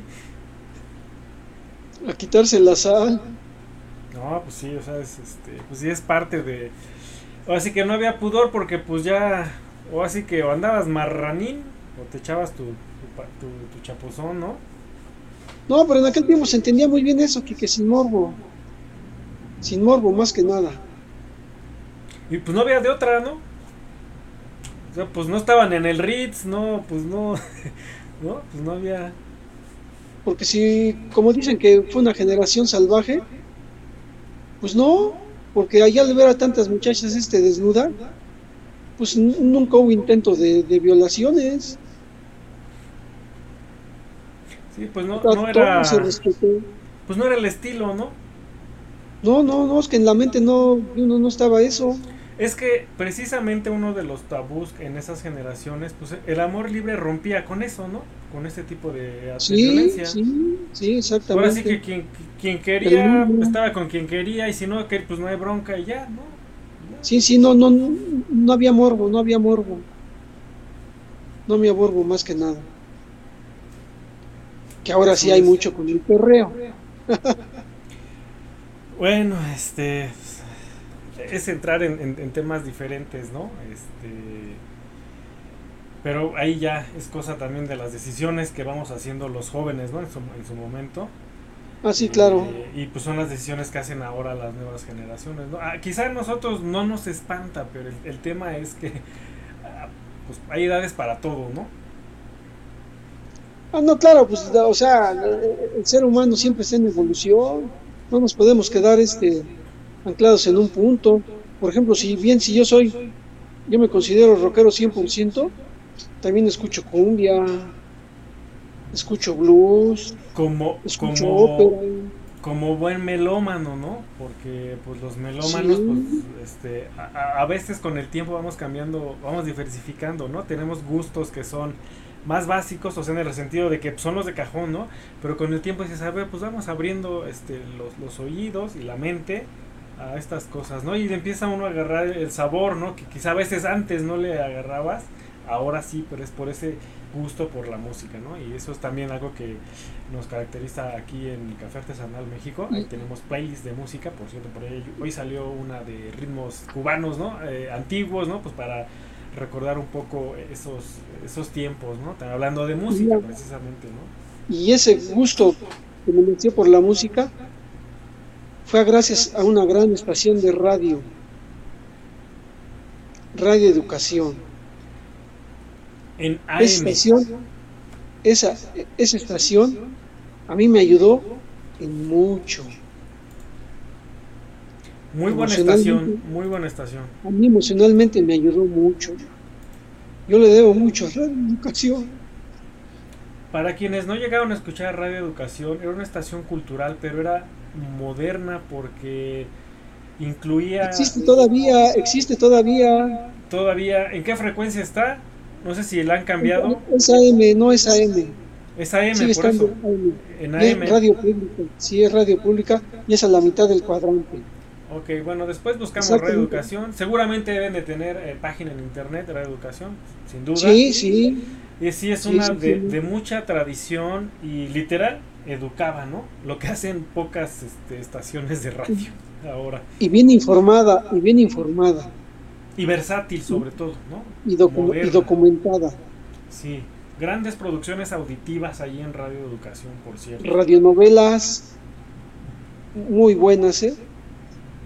Muy buenas radionovelas tienen, ¿no? Y que tiene la ventaja que si uno la, si le gustó la radionovela, uno puede ir a la estación con una módica cantidad se la facilitan. Qué padre, ¿no? Digo, este, es que antes visitar una estación de radio, estar hasta afuera, ¿no? Ya si no te dejan entrar, era emocionante, ¿no? Este, esa parte, estar en contacto con los locutores cuando hablabas por teléfono, escribirles, ¿no? Digo, ahora es tan fácil, tan rápido, está bien, pero eso le da un sabor diferente. Por, pues Radio Educación todavía sigue teniendo esa permitiendo ese acceso al público a sus instalaciones. ¿eh? Qué bueno, qué bueno que lo mantenga. Es más, gobiernos anteriores la han querido este, cerrar Pero afortunadamente los radioescuchas y la gente de la radiodifusora no lo ha permitido. Qué bueno, porque así es, la, la, radio pública ha sufrido muchos ataques, eh, sin duda han pasado diferentes estaciones de música en general, de todo tipo, eh, que pues bueno, mejores soldados, ¿no? Se han ido, Rock 101 fue una de ellas, La Pantera. Ah, no, sí. Eh, hablabas de Radio Capital, o sea, exponentes de música, en aquellos momentos música moderna, que eran referencia este, pues hasta cultural, ¿no? En, aquí en el centro del país. Rock, Rock 101 mamó completamente de Radio Educación, ¿eh? Radio Educación tenía dos grandes programas antes. El lado oscuro de la luna, que era media hora de rock and roll, de semblanza del rock and roll. Y, el otro programa grandísimo, Tiempos de Blues, oh. donde, te narraban, donde te narraban la historia del blues. Nada de comercial, sino datos precisos, concisos y efectivos y, este compito Raúl de la Rosa sigue escribiendo en La Jornada acerca de blues. Y, precisamente, permíteme, mira, antes de que se me vaya, precisamente Radio Educación fue quien durante tres años trajo a los mejores bluesistas, hizo festivales de blues aquí en México en el Auditorio Nacional pero desafortunadamente en aquel tiempo, a los rockeros de aquí en México, que eran los que íbamos al Auditorio Nacional, no apreciaban el, blues y se portaron muy groseros con Muddy Waters. Cuando estaban en el escenario empezaron a aventar botes de chela. El maestro Waters. Botes de chela y entonces a partir de ahí se acabaron los festivales de blues. Sí, recuerdo también que los conciertos estuvieron este, prohibidos pues, muchos años también porque luego la banda se pasaba de, lanza, ¿no? Y hablando de estaciones, seguramente conociste pues, la estación de jazz, ¿no? Que estaba hasta el final, Jazz FM, ¿no? Muchos años. Sí. Una, muy buena de jazz, de verdad. Este, excelente. Se, les extraña esa, emisora. No, hay Rock 101, Rock 101 también se extraña. Sí, La Pantera. Ah, no, sí, no. sí, Radio 590. Exacto, ¿no? Sí, no, pues eran, eran estaciones de radio del tiempo de uno. Cuando el radio era parte de la vida de las personas, ¿no? El AM, ¿no? Ya el FM futa, había quien la agarraba, cachaba algunas estaciones, ya, se ya te sentías en otro mundo, ¿no? Porque, pues, la, obviamente el sonido es bien diferente, ¿no? Pero... Por ejemplo, hablando, recordando de, de la radio, en este caso de Radio Capital, yo antes de irme a, la secundaria, iba en la tarde en la secundaria, escuchaba un programa que era de 12 a 1, cara a cara, donde ponían este dos grupos musicales a ver quién, quién recibía más este llamados telefónicos. Y en ese tiempo pues eran los Creedence, el Deep Purple, Black Zappa, Frank Zappa, toda esa producción de 60s y 70s que ah, cómo hubo de, bandas este gringas, inglesas, este, mucha música muy buena. No, pues es que ahí es la base del rock and roll actual. Así es. Si bien, si, si bien han salido nuevos géneros, pero dices tú, no, pues si ya suena a Pink Floyd, o suena a James. Exacto. Mira, había otro, otro programa muy bueno en Radio Capital. Se llamaba, ese lo sacaban nada más una, una vez por semana, en la noche. Se llamaba Radio. Este, no, no, no, este, vibraciones. Vibraciones. Y allí escuchábamos los álbums de estreno que no podíamos comprar en aquel tiempo. Y por eso, otra que mencionaste la radio, pues sí me acordé de, Radio Capital y todo lo feliz que nos hizo. Sí, ya recordé que pasaban LPs completos. Sí. La magia del radio, sí, se, los anunciabas y los esperaban con ansias porque Pues ya no estamos hablando ni de grabar, ni de bajar la rola, no, o sea, ya ni de comprar el disco, ni nada. O sea, a veces pues nada más era el radio lo que te mantenía en conexión con la música, ¿no? Sí, ahí en el parque ahí estábamos atentos a programa de vibraciones. Y claro, ya después todos estábamos vibrando. claro. Sí. sí. Oye, hablando de vibraciones, ¿alguna alguna tocada que tú recuerdes mucho de que haya sido, no sé, que sea en algún lugar de la Ciudad de México, de la periferia, que digas, puta, no, no olvido este, pues esa tocada de, no sé, tal banda o cuates que tocaban o qué, qué onda. ¿Recuerdas algo así? Mira, pues hay, pues hay varias. Por ejemplo, una de aquí de la que se dio en las Granjas México, ahí por el ermita Iztapalapa. Esa fue una, una tocada en una casa, pero la casa tenía alberca, claro, estaba vacía. Mm, Entonces el grupo, el grupo estaba en la azotea ajá. Y el grupo que convocó a esa tocada se llamaba La Santa Inquisición. Órale. Esos chavos estaban muy adelantados a su, a su tiempo.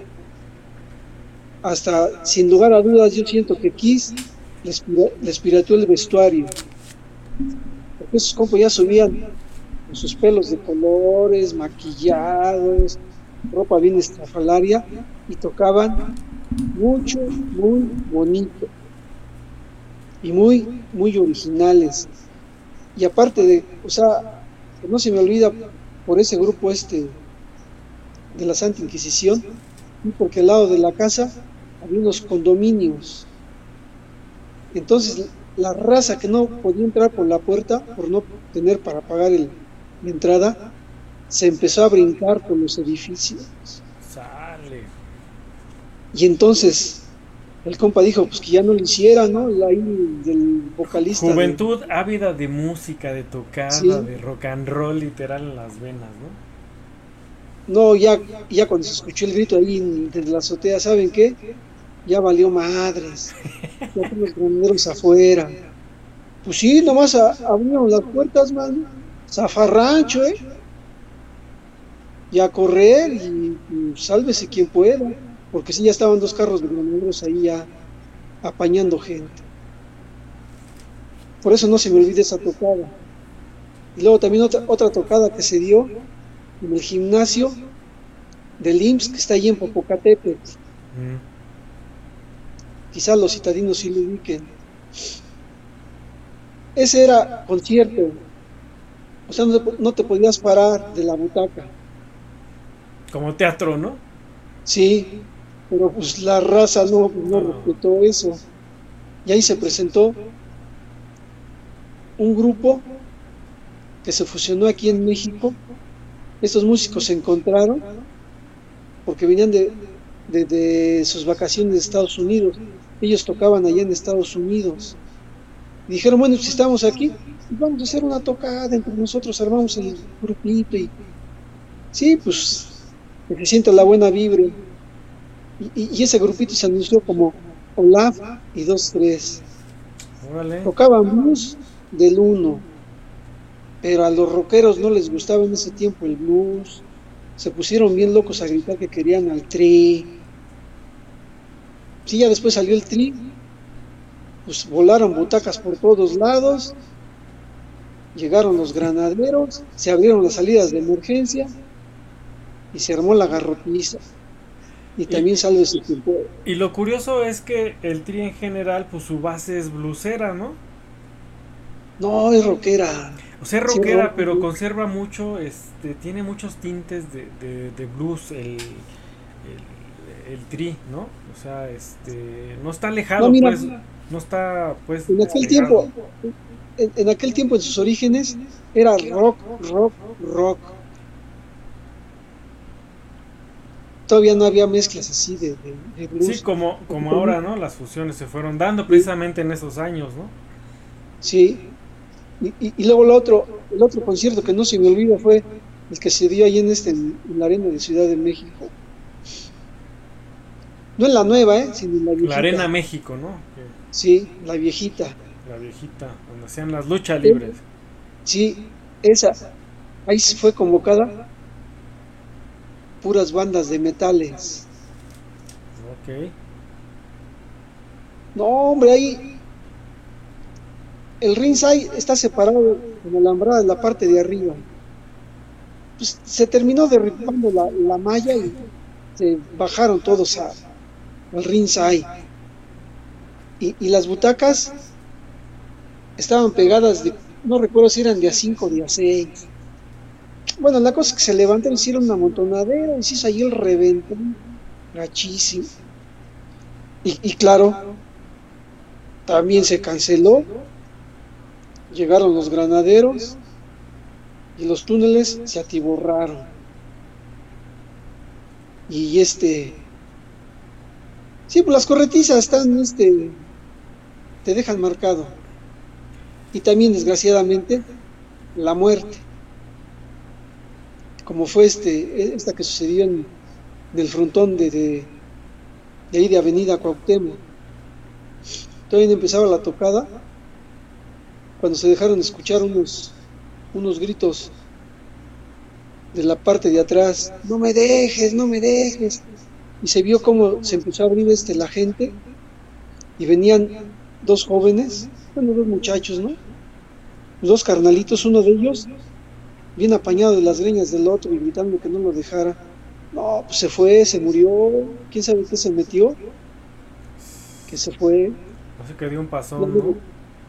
ya, ya no hubo tocada y para Juárez todos, y ya ahí ya prohibido ser tocadas. Sí, aquí vale la pena eh, destacar que esta euforia, esta rebeldía, esta protesta de la juventud, en este caso en, los toquines, eh, como dijimos hace un rato, el rock era una válvula de escape, ¿no? De protesta desde, desde sus inicios, ¿no? Entonces, viniendo de esta ola de represión, ¿no? Reciente, ¿no? O sea, porque pues, reciente, no solo en México, sino en muchas partes. Creo que en el movimiento del, del 6-8, la juventud eh, estaba peleando por ideales eh, justos y también era parte de la población, déjenme decir. Y, pero aún así era una juventud pacífica, ¿no? En ese momento. O sea, en ese momento hasta ponían la florecita ahí, ¿no? Como se ve luego en los videos, ¿no? Era juventud pacífica, pero después de este ataque a la juventud, eh, yo lo veo como un ataque perenne a la juventud mexicana y a la juventud capitalina. ¿A qué me refiero? Que eso es un, la estigmatizó. Entonces, esa represión se volvió en contra también pues de la sociedad del nuevo gobierno porque entonces dijo la juventud, pues si haciendo el bien o la paz este, nos reprimieron, nos dieron violencia, pues nosotros, esa ira que nos generaron por esa por esos ataques recibidos, pues es de todos los jóvenes y para todos los jóvenes. Y todos nos indignamos en su momento cuando escuchas el tema del 68, ¿no? Entonces, por eso es que también el rock y las tocadas y esas expresiones que, digamos, se salen del huacal, no propias del rock, ¿no? digo, en ese tiempo, ahora, ya para qué decimos, este, hay cosas hasta peores, ¿no? Creo que hasta un portazo lo de menos, ¿no? Pero sí, hay que entender el por qué también la juventud estaba con esa, esa ira contenida, ¿no? Este, parte de una represión y parte de otros problemas sociales, eh, porque quizá dicen, oiga, pero es que es la música rock, sí, pero es que trae un contexto social, el por qué estabas, o sea, por qué a la menor, digamos, provocación dejabas y salir la energía, y más si estabas en un recinto que era pues del pues del gobierno, de la delegación en aquellos entonces, pues ibas a dar en la torre, ¿no? Porque era esa forma de protestar literal, ¿no? También. En, pues, aquel tiempo, en aquel tiempo era muy este, había que notar y dejar bien claro que había mucha hambre en la juventud. O sea, hambre, hambre, hambre de alimento, ¿eh? O sea, y no es justificar también por eso Claro, por eso decía que es ira, es ira por no, no tener trabajo, no tener, o sea, por eso es una ira, ¿no? De, todo eso social, conjunto de cosas. Ahí en la tocada, pues, mucho se jugaba. Y sí, o sea, sí, pues era mala onda, pero era tan, tantas cosas ya contenidas que muchos no las, familias este pues, rotas no este sí, en muchos sentidos no o sea eh, esa pues, esa parte de la sociedad que no vemos pero que siempre ha estado no sí es que en aquel tiempo en, aquel tiempo el rockero el rockero venía de las vecindades. Hoy, hoy en la ciudad ya no se ven las vecindades que antes bueno en cantidad que antes había por toda la ciudad el rockero, el rockero antes era 100% de vecindad, en donde había hambre, miseria, desempleo, tristeza, y broncas, ¿no? De todo, pues. Sí. Y, y, entonces por eso de ahí, pues muchos sí no lo soportaban y se fugaban de la forma muy gacha, ¿no? Sí, es, esa es la parte que también es importante compartir en esta experiencia contigo porque eh, es interesante hablar de ese, de ese otro México urbano que visto desde, pues desde, desde afuera de la barrera, ¿no? en el ruedo mismo porque ¿Qué, más? Que lo platiques, que no, pues lo leí, lo investigué, no, pues es, lo viví yo así y es lo que, lo que yo te puedo decir de esa generación, ¿no? Eh, como bien dijeron, dejo hablando de mi generación. Vamos a pasar unos comentarios, Manuel. Felicidades, dice More Monkey. Dice Claudia, aprendí a escuchar Radio Educación por mi gran amigo Javier. Eh, dicen, se la sabe el ruco. Es, ahora sí son rucanroleros, ¿no? El fonógrafo, claro, hablando de otras eh, radiodifusoras, en este caso de, clásicos boleros, ¿no? Este, ese tipo de, músicas, el fonógrafo del recuerdo. También mucho, dice, eh, yo también extraño mucho Rock 101, Reeducación, me traen grandes recuerdos para que los, porque los aprendí a escuchar con mis tíos. Eh, Beatriz, que hable del baile blanco y negro, iban a escuchar a las bandas y en ese baile asistían vestidos de ese tono. A ver, esa yo no me la sabía. El fonógrafo no era de rock, no, exactamente no era de rock. Estábamos hablando de estaciones icónicas, ¿no? Para diferentes generaciones. Dice, el niño es chillón y le pegan. A ver, tú, esta parte que comenta Beatriz Martínez, que por cierto también nos acompañó en un podcast, se los recomiendo mucho. Ella nos compartió una experiencia muy, muy bonita y bien única acerca de lo que es la adopción. Ah, que hable del baile negro que iban a escuchar a las bandas en su baile asistían. De blanco y de negro. No, pues yo, la mera verdad, nunca asistí a ninguna de ellas, ¿eh? Yo siempre. ¿Supiste de este eh, baile blanco y negro o no? Sí, sí, sí, pero mira, se me hacían muy fresa. No era tu onda, pues, ¿no? No. No. Ok, e, eso, ¿tú qué recuerdas de ese baile? Digo, porque yo no lo había escuchado para un poquito la gente que a lo mejor tampoco lo conocía. ¿De qué era? ¿Por qué era fresa? ¿Qué música había? ¿O qué, dónde se hacía? ¿En qué zonas de la ciudad? Pues ahí sí que ni, ni, sé, pero eso de, eso de blanco y negro, sí, sí fue una parte de eso, de, como del yin y el yang. Ah, ok. Sí. O sea, va ligado va ligado un tanto a eso, o sea que... A, ese tema... El día y la noche. O sea, luz, oscuridad.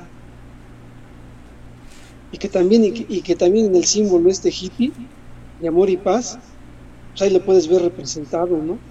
Amor y paz, que es, la contra de la B de Victoria, ¿no? Este, sí. Pues en la guerra de Vietnam y mucho joven gringo que se rehusaba, ¿no? Precisamente a pelear y todo este tema este, que es parte de, la historia, ¿no? De, México y del mundo, ¿no? En, ese sentido. Sí, ya todo eso, ya todo eso es muy subliminal.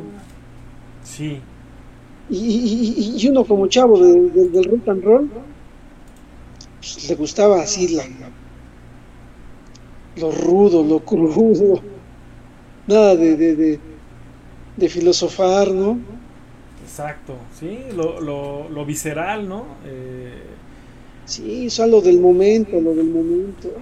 Una corriente del rock, uno de tus tantos hijos, primos, sobrinos y todo, y que fue así bien, bien, bien visceral, pues es el punk, ¿no? Que al principio comentaban que se había sido punk, no sé qué. El punk estaba pues catalogado como pues los que no, ahora sí que los que unos que tocaban rock aprendían a tocar, ¿no? Pues los del punk eran los que no sabían tocar, les rascaban como y de ahí salió un género musical, ¿no? Que tampoco sabían cantar y, este o cantaban de la fregada, digo si lo veíamos este de ese de ese con esos lentes, pero no, no, pero ellos hicieron una corriente donde el no saber nada de, música, que no eran músicos profesionales a lo que me refiero, es agarro, consigo una guitarra, de la como usted y yo con eso hago música, ¿no?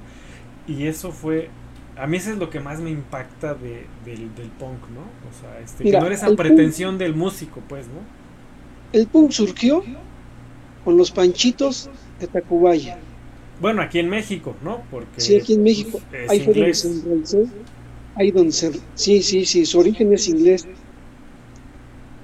Y ahí fue donde se enraizó el, el punk. Con los panchitos. Y los, panchitos, todo un icono de las bandas este, juveniles de... No, hasta inclusive, hasta inclusive todavía hay una banda de punk que se llama Kenny y los Electric los eléctricos. Sí, punk, un punk ya medio raro porque si lo comparas con el punk original, pues no, este, son unas fusiones ya mal latinizadas, pero buenas, pero buenas. ¿eh? Permíteme, es que esta Kenny los eléctricos viene desde los, desde los años 70. Sí, tiene, ella tiene, tiene mucha trayectoria, sí. Ella es hija de un médico muy famoso. Ella sí es, es hija del punk. Y si uno quiere escuchar buen punk, que vayan cuando vean que va a tocar Kenny los eléctricos o Kenny, vayan a ver a Kenny que ya está. Electrics también así estuvo, pero punk nacional hay que hay que aclarar porque no son refritos, es un, es un punk nacional, ¿no? El rock nacional, de hecho, tuvo el, esa etiqueta durante muchos años, rock nacional o rock urbano. Sí, sí, para darle identidad, ya, ya darle identidad este al, rock mexicano, así se le, se le mencionó rock nacional. cuando ya no, cuando ya los grupos de rock ya no hacían covers, sino ya sacaban sí, pues cuando, pues cuando ya los Teen Tops, este, los locos del ritmo, y pues es ya se habían quedado en otro, en otra etapa, ¿no?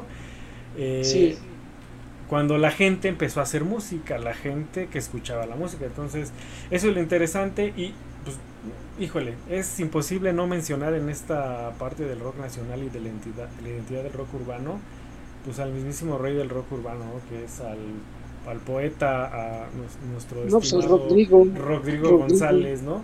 No, no, no, no, es una, es una leyenda, es una leyenda del rock and roll. Así es. Es una leyenda del rock and roll. A mí me tocó verlo escuchar por primera vez este en vivo, allí en el Palacio de los Rebotes, o sea, en el Palacio de los Deportes. Para que entiendan, porque si digo Palacio de los Rebotes, muchos no van a, no van a entender. No lo entienden. Sí, ahora ya cuando hay este, conciertos ahí soy chido, pero antes estaba del nabo el audio en el... Por eso se llama Palacio de los Rebotes, porque no es un recinto de música para empezar, ¿no? Entonces los equipos no eran como ahora, ¿no? Los equipos de música que ahora vemos las torres de sonido, no, era la bocinita, el ampli, y pues se escuchaba horrible, ¿no? Oh, que, pero el mote del Palacio de los Rebotes no era por la pésima acústica, no, pues porque salía rebotando, porque pues nomás, nomás tiene un acceso. Y te imaginas la bola de marihuanos allá adentro, aunque no fuera de marihuano salía rebotando. Pues sí, de la borregada, ¿no? Sí. Por eso, es el, por eso se le conoció como el Palacio de los Rebotes. Pues yo lo había, yo lo había conocido porque me tocó ir algunas, ya muchos años después, algunas tocadillas, y sí, soy ya pues, horrible, ¿no? Y porque rebotaba todo el audio y si estabas en las palomeras, no, pues escuchabas poco, ¿no? O sea, disfrutar de la música, pero estabas allí, ¿no? Disfrutando ahí con los cuates y este, la banda de la que se tratara. Y, en ese Palacio de los Rebotes también me tocó varias, varias corretizas. Y, y ahí lo canijo era que pues, nomás es un solo acceso. pues Se los atoraban, ¿no? Pues fácil, ahí en el estacionamiento hubieras visto es una... Digo, pues recordar es vivir y es bonito. El, el, embudo. Sí. Y vamos a otros comentarios del respetable, vamos a ver. Eh... Es mi vecina la Kenny, pues saludos a Kenny y los eléctricos, este, por todas esas rolas que, bueno, en los 80s y parte de los 70s, pues nos deleitaron. Y pues ella rockera hasta hasta el tuétano y hasta el último segundo de su vida, seguramente. Y ahora sí, ¿cómo pasamos de la rebeldía y la música a esta parte del deporte, Manuel? ¿Cómo conecta eso, la rebeldía y el rock, y todas esas vivencias, a esta parte del deporte, los maratones, el, correr por tu vida literal? Mira, precisamente esa, rebeldía a mí me llevó al borde de la muerte.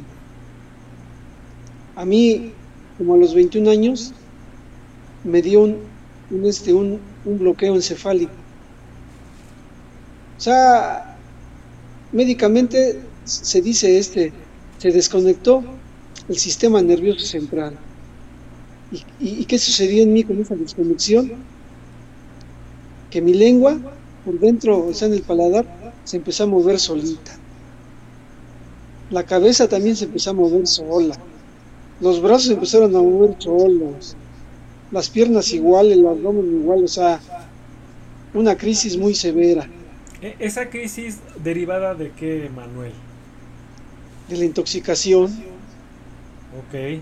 De yo, vivir la vida, empecé, de vivir la vida al máximo, pues, ¿no? Desde muy, desde muy chavo, desde muy chavo. Desde muy chavo, este, todo lo que era contra la vida, pues ahí estaba yo anotado. Pero llegó el momento en que mi cuerpo ya no, no pues soportó. Cobró, la, cobró, factura, ¿no? Sí, pero muy chavo. Yo, yo decía, no, ya, yo lo entendí porque no se me olvida nomás este. Salió una lágrima de uno de mis ojitos y dije, no, pues sí, es el final. Echaste tu vida por el caño de la basura y. Y ni modo, man, hasta aquí llegaste. Y ya valió este pex, ¿no? Sí, pero llegó una, una inyección salvadora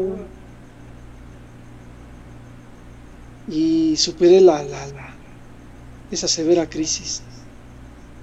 Que me hizo, esa crisis me hizo bajar 10 kilos en menos de dos horas. Y entonces a partir... ¿eh? Sí, adelante. ¿Qué, ¿Qué me ibas a decir? Que esa crisis más o menos ¿Cuánto tiempo duró esa transición? Como dos horas, dos horas. Mira, yo estaba sentado en un sillón individual viendo este la telenovela, una telenovela que le gustaba ver a mi mamá. Ya caray, me empecé a sentir extraño.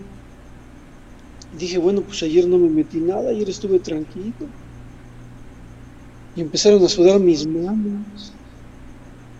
Y luego ya no, no nomás las manos, sino los brazos. Y luego el tórax, la espalda. Y dije, ¿y ahora qué? No, ya fue cuando me empecé a sentir sumamente mal y me pasé al, al sofá. Y ahí fue donde empezó el circo. Porque ahí me retorcía como tlaconete en sal. Porque allá todo mi cuerpo era autónomo, se movía como quería y me generó mucho dolor. Entonces, a, raíz de haber salido de esa crisis, caí en una, en una depresión muy profunda, que me duró un año el poder salir de ella. Porque en esa depresión me, llegaron este crisis suicidas pero pues afortunadamente no, no este, no caí en ninguna de ellas, ¿no? Entonces, eso fue lo que me orilló, cuando ya veía que, que, que, sí, definitivamente sí me iba a suicidar, ¿no? Iba a terminar suicidando, pero dije, bueno, pues estoy cerca del vivero, pues voy a correr, voy a correr a ver cómo me siento, ¿no? Pero yo no puedo seguir así de jodido, ¿no? Y sí, ciertamente empecé a ir al, al vivero. No, la primera vez no aguanté ni media vuelta. Hay que decir que el circuito del vivero tiene 2 kilómetros, 200 metros. Yo no aguanté ni un kilómetro. Me tuve que abrazar un árbol y a vomitar. Sentía que me moría. Pero ya después de vomitar y regresar a la casa, me sentí bien. Dije, no, pues vamos mañana. Ahora sí que echaste para afuera en ese momento lo que necesitabas, ¿no? No, y empecé, y, así empecé a ir con más frecuencia al vivero. Pero pues me ganaba el barrio y recaía. Y entonces era una pelea interna entre estar en, con el barrio ir a correr que me hacía sentir bien. Y hasta que llegó el momento en que ya le gané el correr al barrio. Pero para eso pues, pasó mucho tiempo. Estamos hablando de años. No fue de... Pero aquí hay algo bien, bien importante porque dentro de, digamos, tu crisis, tu colapso, tu cuerpo, tu mente te dice, ¿sabes qué? Pues no, no, ya no podemos seguir así, ¿no? Y, o sea, como esos mecanismos de respuesta que están ahí escondidos, como ya lo último de lo último, ¿no? Y que en eso, digamos, tienes la maravillosa idea de ir a, a los viveros eh, a, intentar correr y que la primera experiencia, pues nada agradable, o sea, digamos, en general muchos nos hubiéramos arrugado a la primera experiencia y decías, no, no manches, ¿no? Pues vengo y vomité, me siento, pues ya no regresas, ¿no?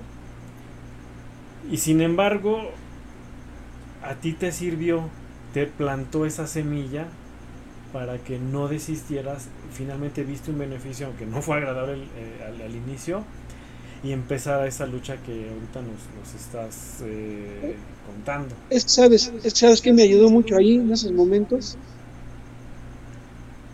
Que entendí la separación del cuerpo y la mente. Mi cuerpo ya no quería saber nada de mí. sea, la goma, no, este no me cuida. ¿no? Sí, no, exactamente, exactamente. Y mi mente decía, no, pues todavía hay tiempo. Ahí entendí claramente la separación, mente y cuerpo. Y entonces yo me aferré a la mente. Bien me sentí muy, una de las frases... del cuerpo, sí, al correr, lo seguía haciendo porque mi mente descansaba, porque había a ser bien preciso en esa separación, porque sí terminaba bien lastimado de mi cuerpo, pero aquí lo importante es que mi mente reposaba. Se, domaba, ¿no? Y no en vano dicen, no en vano dicen eh, mente sana en cuerpo sano, ¿no? Sí, sí. Luego ya cuando empecé a, a correr ya muchas vueltas, hay, hay, hay conocí a un, vecinito, amiguito también que sabe dónde esté, Juancho Lagarto. Saludos a Pancho Lagarto. Juancho. Ah, Juancho Lagarto, perdón Juancho. Era, una caricaturita de antes. Este, y él me dijo, oye, si, si corres un chorro, no, pues que corres un chorro. No, pues sí, pues ya correr mis vueltas, pues ya no, no, cualquiera. Y, y, yo, en aquel tiempo no sabía la existencia de competencias. Y él fue el que me empezó a, platicar de las competencias. Y él fue el que me llevó a correr mi primer maratón, que fue en, el mes de septiembre en, en León, Guanajuato, que se llama el Maratón de la Independencia que todavía lo siguen haciendo. Todavía lo siguen haciendo. Con ese nombre, Maratón de la Independencia. ¿Ya llevaba años ese maratón cuando tú fuiste? ¿No recuerdas en qué edición iban? La, no sé, 20 o... No, no, quién sabe, ese, ese maratón es de los más viejos, man. ¿Será el más viejo de México? No, no, no, no. O quién sabe, yo creo que sí, man. Yo creo que sí. Maratón de la Independencia ahí en Guanajuato. Que precisamente cuando yo fui a correr el maratón ahí del Guión Guanajuato, Donde la vida no vale nada, dicen. Cuando se enteró, se enteró el doctor que me estaba tratando de la, que me trató de la depresión, pues le dijo a la familia, pues ¿saben qué? Pues no esperemos buenas noticias, porque el cuerpo de Manuel pues está muy mal. Y correr un maratón, así como está su cuerpo, pues quién sabe. Pues mira, pues sí terminé muy mal, todo inflamado y arrepentido de haber corrido el maratón. Porque todo me dolía, todo me dolía, hasta las pestañas. Pero el dolor, el dolor se me quitó cuando mi amiguito el Juancho Lagarto se bajó del, del autobús y compró los periódicos de ahí que se editaban ahí en, en León, Guanajuato.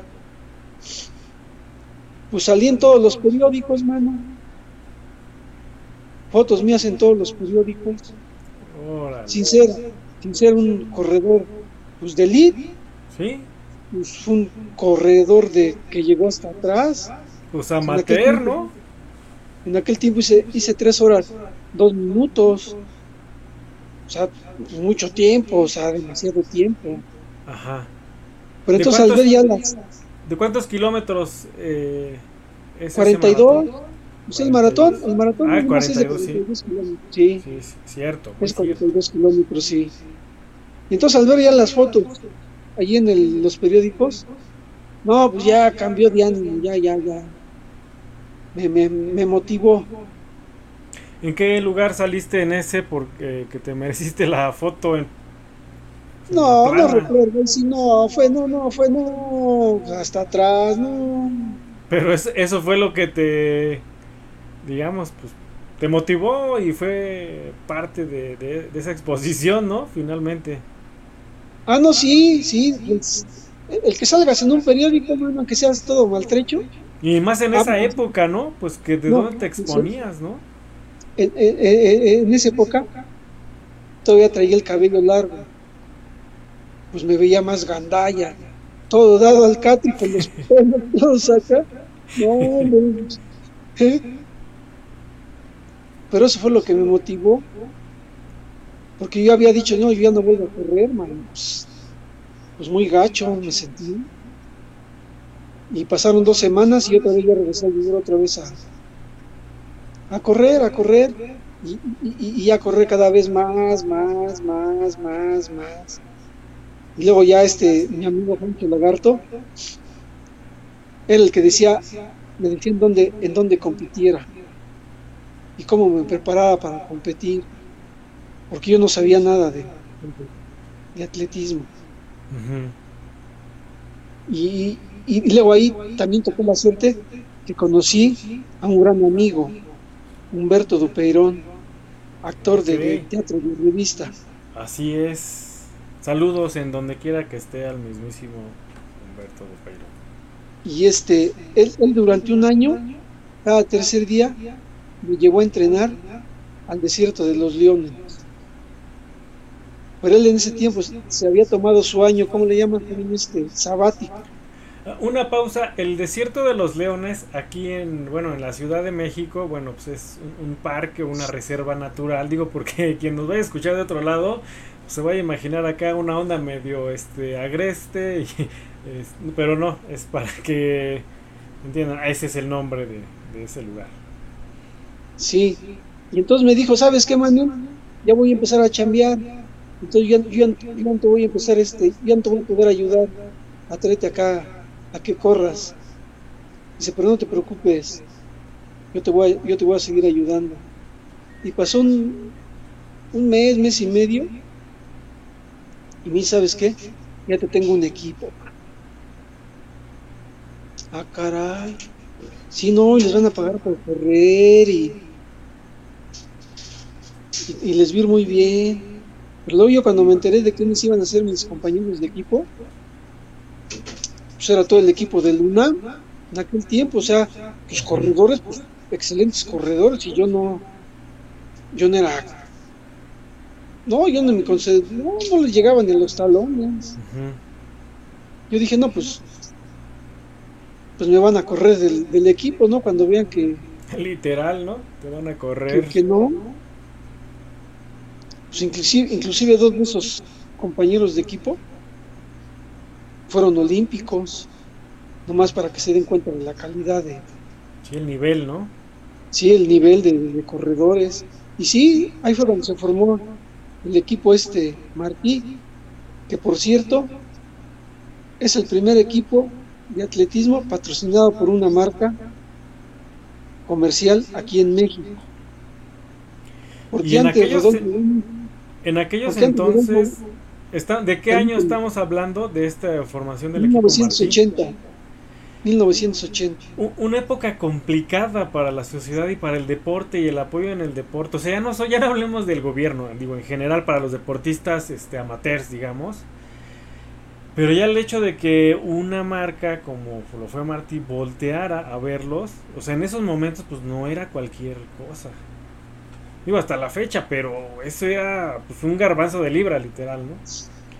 Sí, y, y, y entonces ahí este, tuve que este, entrenar con, pues, con el mejor entrenador de atletismo que, que, tenía México, ya falleció, el polaco este, el profesor Tadeusz Kemka. El polaco, saludos al polaco también donde quiera que esté. Él, él, vino en un, en un intercambio para las Olimpiadas de 1968, pero ya se quedó aquí en México. De hecho, mira, la escuela de atletismo que hay aquí en México, es de Tadeusz Kemka. Todos mamaron de Tadeusz Kemka. El que presuma que es por él mismo, miente con todos los dientes. Porque este señor aquí en México estuvo durante muchos años y entrenó a muchísima gente y ahora son entrenadores. Y que por cierto yo sus primeros entrenamientos no los soporté. Hasta dejé de ir a entrenar y me mandó decir que qué pasó. Te, arrugaste, ¿no? Que tan siquiera le fuera a decir que pues, ya no iba a entrenar con el equipo, ¿no? Uh -huh. y, y sí, subí, le dije, no, ¿sabe qué, profe? No, pues es que pues, termino todo ya, ya ni puedo hacer el segundo entrenamiento y nomás me lo paso a tirar en la cama dormido. Y al siguiente día, pues me levanto, pero por inercia, pero con ganas, ¿no? De, de correr, ¿no? Uh -huh. Y entonces él me dijo, ¿sabes qué? Iban a hacer una cosa. Cómprate unas bedoyectas de 10.000 unidades. Y cuando te sientas bien, déjatelas de poner porque son 10. Pero yo estoy seguro que no, no vas a necesitar las 10. ¿Y qué tal, ¿y qué tal dolía la inyección de bedoyecta? Ah, no, no, pues rico, ¿no? Pero, sí, pero fíjate es que... Espesita la. Sí, que a la, a la tercera, a la tercera inyección no, me sentí muy bien. Y empecé a, empecé a, este, a soportar sus, sus entrenamientos. Porque los entrenamientos de este profesor eran personalizados. Una pregunta aquí, Manuel, porque estamos hablando, fíjate, ya de un entrenamiento profesional, eh, o sea, un programa de entrenamiento como tal, eh, y no, no podemos evitar hablar del tema de alimentación y en este caso alimentación deportiva. En esos momentos, ¿cuál era tu alimentación para la actividad? Digo, porque ahora dicen, ay, está el coach y la pero pues antes una cosa era el patrocinio, hasta dónde llegaba y qué onda con la comida. O sea, si llevabas una o no, o como podías, porque pues eso hay que saberlo también. No, a, a, aquí lo, lo, lo, este, lo, lo importante fue cuando yo empecé ya a correr así ya a, a, nivel este. No te empezaste el... corriendo sin dieta especial, en pocas palabras, o sea, con no, lo que no, no, con lo que pues traías, ¿no? Correr, sí, ya cuando empecé a correr ya, ya, ya mejor, de manera natural, me empecé a retirar de las grasas, del picante y de este, los refrescos. Y de las quesadillas y los tacos. La vitamina o sea, T, pues. Ya, ya, este, tratabas de comer lo más sano posible. Porque en aquel tiempo no había este, muchos este, suplementos dietéticos. Todavía no estábamos bombardeados por todo eso. Uh -huh. Y entonces ya nada más por lo que leías, pues tratabas de, de, de, de comer, ¿no? Y de hecho a mí sí me ofrecieron este suplementos dietéticos, pero yo los rechacé. Yo, yo el único suplemento, bueno, no se le puede llamar suplemento dietético, esto se llamaba alga espirulina. Ah, sí. Para energía, ¿no? Se usa mucho, entre otras cosas, el alga espirulina. Sí, y, es que más que nada, esa alga espirulina se, caracteriza por tener una proteína que ni la carne te da, ni todos los vegetales. Efectivamente, una de las propiedades del alga espirulina es que tiene una es alta en proteína y una proteína muy pura.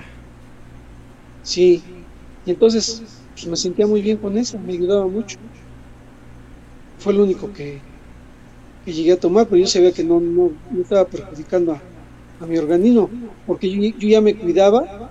Dije, pues si ya mucho tiempo le di porquerías, no, no, no le voy a dar porquerías autorizadas. Claro. Y entonces yo sabía que el alga ser una cosa natural. Sí. Y entonces, cuando se formó este equipo del, del Club Martín, cuando llegamos a competir, no nos daban los premios porque nos consideraban un equipo profesional.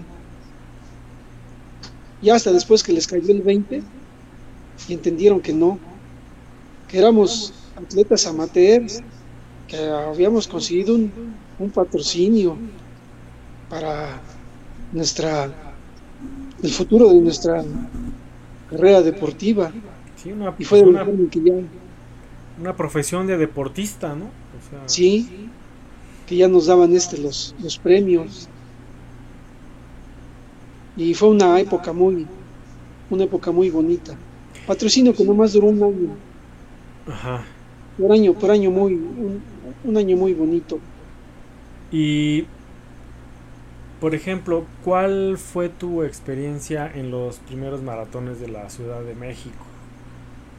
Mira, allí, allí por lo de la Ciudad de México, en aquel tiempo se, separó este, las organizaciones y hay una confusión porque uno era maratón de la Ciudad de México y el otro el maratón de, este, de ProDF. Oh, sí, sí, ProDF, ya no me acordaba. ¿Quién es, quién es actual, la actual este, organizadora? Es que en aquel tiempo, no recuerdo el, el apellido de los hermanos que fundaron la organización para hacer el maratón en la Ciudad de México. Ok. Pero las autoridades no les gustó y entonces se separaron. Entonces ellos se quedaron con el maratón en la Ciudad de México, que fue donde yo corrí. Los que organizó este la Ciudad de México, no, ya no corrí. Digo, ya no corrí porque dejé de ya de, de correr. Sí, o sea, los del Estado no los corriste, pero estos que eran los privados, que digamos, la gente que quizás está más cercano al mundo del maratón, los considera como los primeros, ¿no? Más o menos, o corrígenos, digo tú que lo viviste, si es más o menos así. No, ya, ya, ya, ya, había maratones, ya había maratones. Ya había maratones. También ya estaba el maratón de Coyoacán, que yo no entiendo, que yo no entiendo por qué quitaron el maratón de Coyoacán. Si el maratón de Coyoacán una ruta muy efectiva, man. No, y se me hace lógico porque precisamente pues los viveros están en Coyoacán y es pues es cuna de muchos corredores esa parte, ¿no? O sea, gente que va a correr y que le gusta, ¿no? Entonces pues era lógico, ¿no? sí, sí, sí, no, no, pero, es que esto del maratón en la Ciudad de México salió como nueva organización, porque ya en ese tiempo y el atletismo ya empezaba a jalar gente y ya se empezaba a ver como negocio. Porque antes, no era negocio. E, es a lo que iba a apuntar, que en esas épocas, pues ser deportista era así casi como que, ay, ajá, ¿no? Este, pues, no, no había, pues ya, si no lana ni fama, ¿no? Entonces, eh, te tocó esa, esa parte de que se picaba piedra literal, ¿no? Ah, no, sí, no, no se cerraba el tráfico. Uno iba corriendo al lado ahí de los coches y en los altos se le había que rifar para ganarle a los autos. No, no, no, o sea, es, es estar hablando de la prehistoria de los maratones en la Ciudad de México. No, pero es bueno saberlo, ¿no? Porque pues, ahora lo verían como extremo, ¿no? Pero pues es que no había de otra, ¿no? Corrían así porque pues, no había espacio. No, porque no, pues era, era amor por el atletismo. Y precisamente, al igual que como en hubo un tiempo que el rock se prostituyó, pues, el atletismo también se prostituyó, y por eso en México ya no hay muy buenos corredores. Porque ya todos, como en todas las competencias dan dinero, ya se abocan a, a ir a las moleritas y, ya no se abocan eso a, decir voy a mejorar mi marca, voy a buscar la marca olímpica o, la marca centroamericana o panamericana. No, ya no. son, hueseros, ¿no? Se convirtieron en eso. Sí, y entonces, entonces por eso, por eso este ahí este, se le llama este la, la época este dorada del atletismo, en los 80 precisamente, es donde hubo, hubo grandes maratonistas y a nivel internacional que ganaron maratones internacionales. Y bueno, vamos a unos comentarios del respetable. Dice, pero qué gran experiencia ser corredor de alto rendimiento.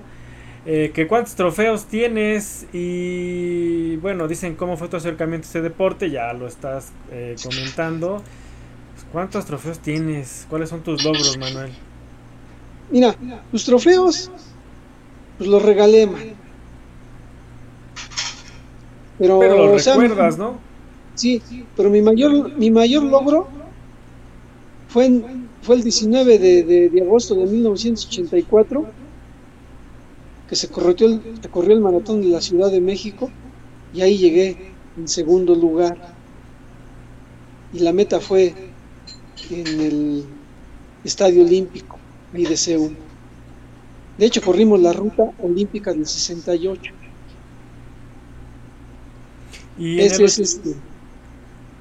Sí, dime. Esto, digo, y en el 84, a propósito del Mundial de Fútbol también, ¿no? Sí, sí.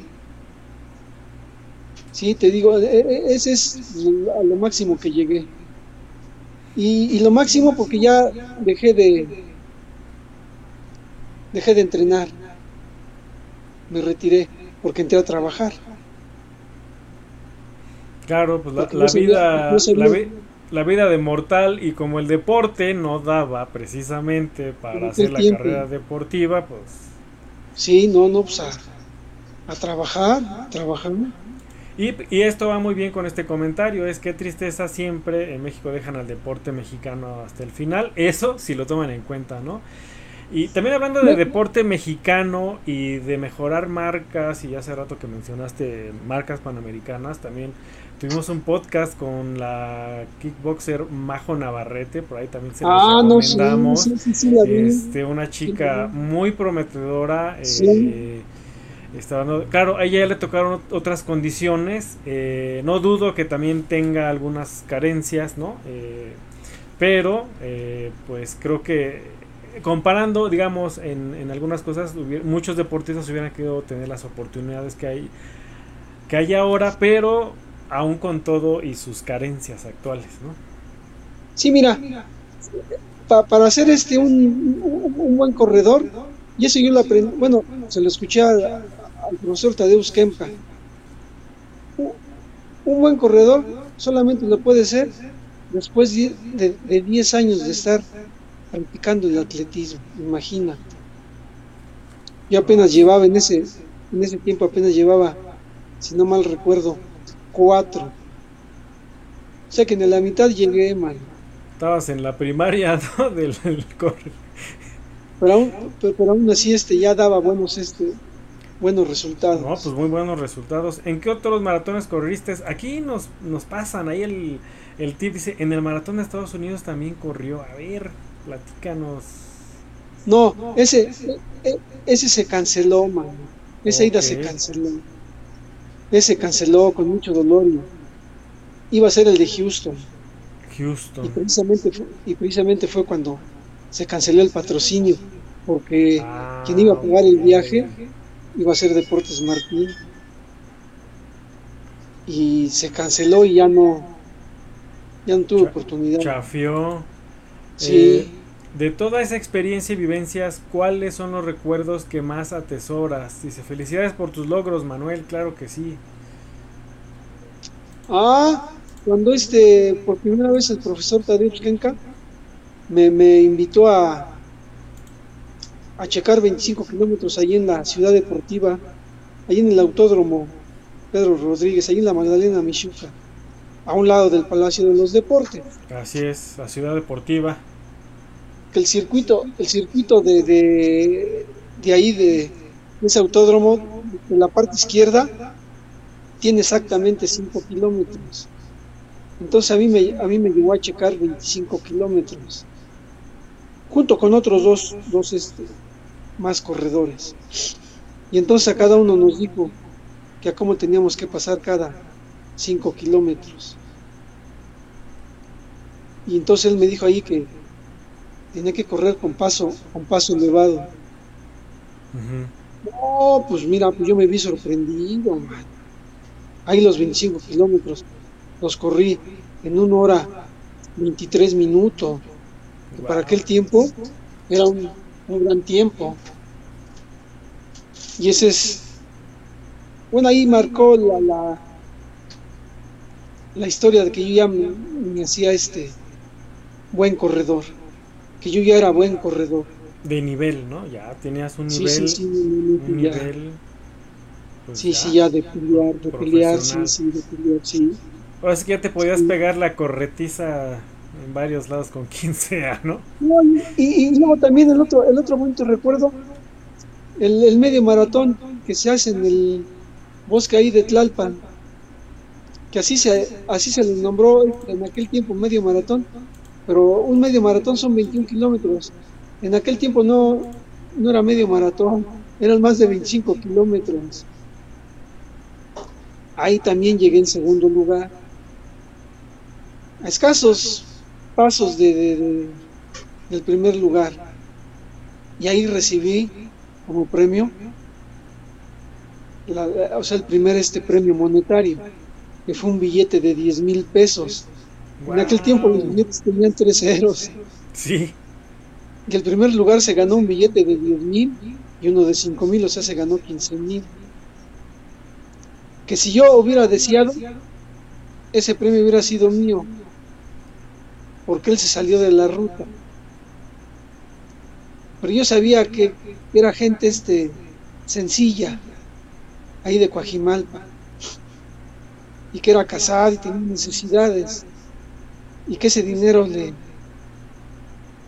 pues le iba a ser muy útil a él. claro. Y entonces yo dije que no, que, pues que yo lo vi que, que yo siempre fui atrás de él. Sí, ya después ya me amenazó. Porque pues quién, quién rechaza 15 mil pesos.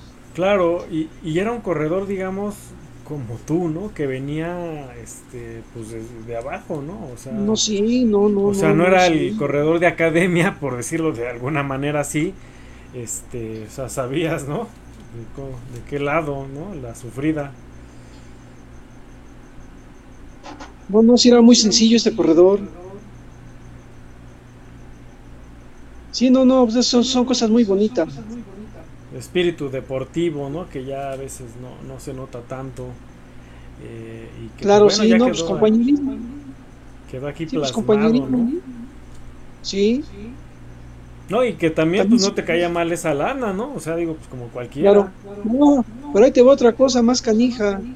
Para el 85 yo iba a correr el maratón, ahora sí el maratón de la Ciudad de México, organizado por la Ciudad de México. Y que estaba este programado para septiembre. Y tiembla.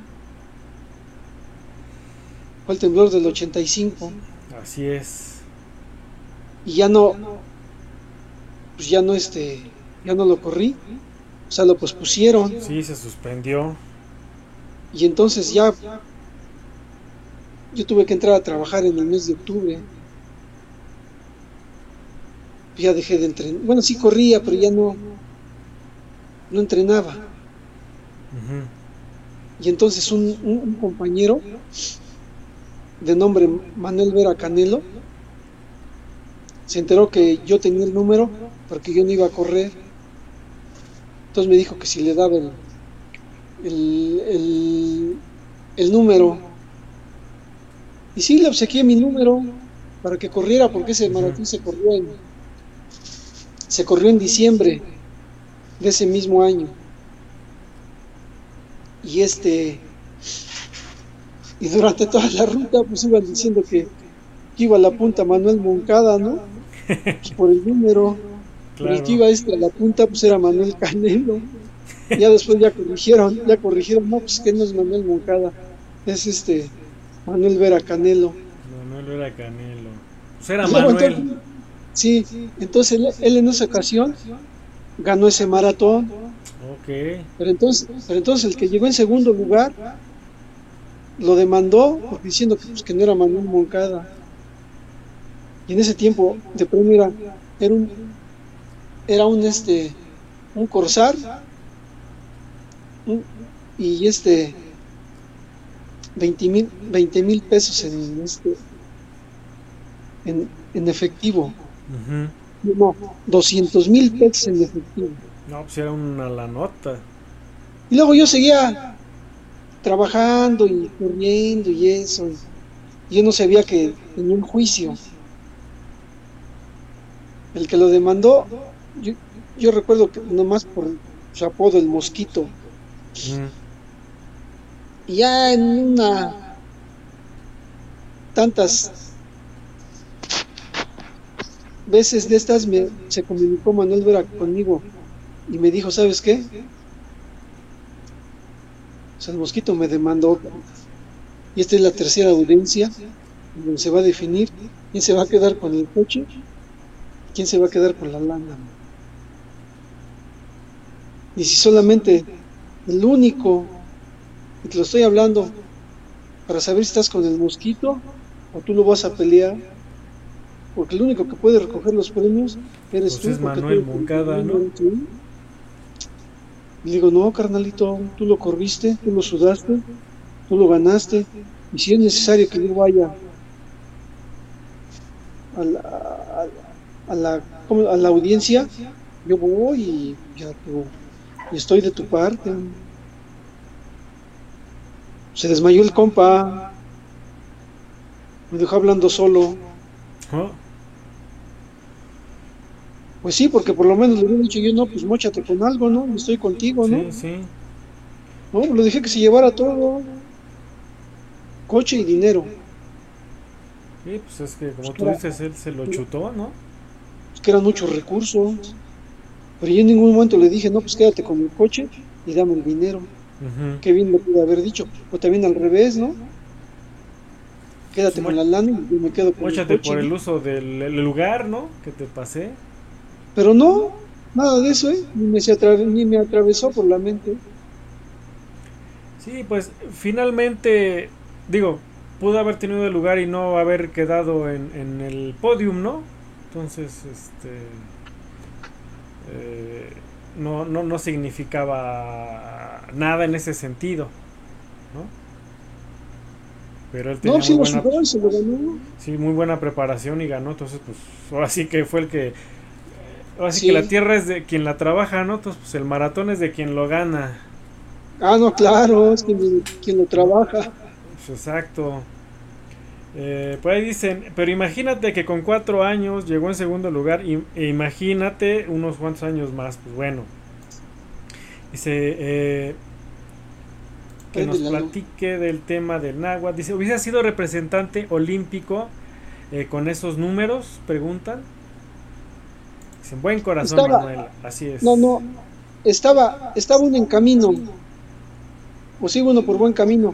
Lo que sí te puedo decir que cuando entré a trabajar, el profesor, el profesor Tadeusz Kenka sí, sí, me habló para decirme que dejara el trabajo, porque ya tenía este mi lugar para el maratón en los centroamericanos de, Maracaibo, Venezuela, eso sí.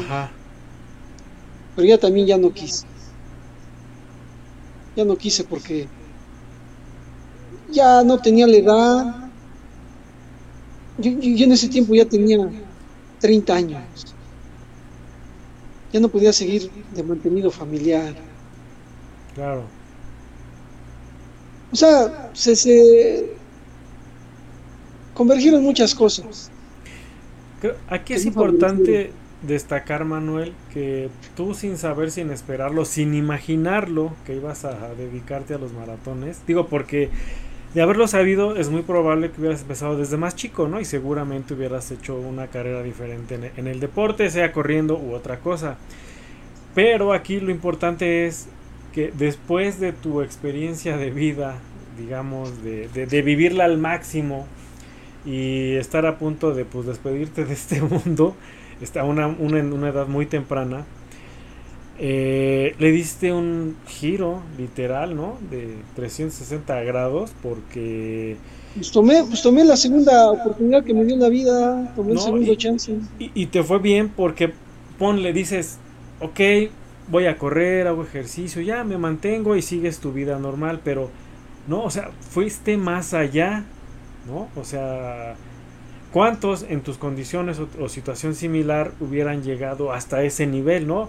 Porque pues ya tenías una condición física que no tenías, ¿no? una preparación que desconocías. Eh, y en ese corto tiempo, pues te igualaste con los, los mejores.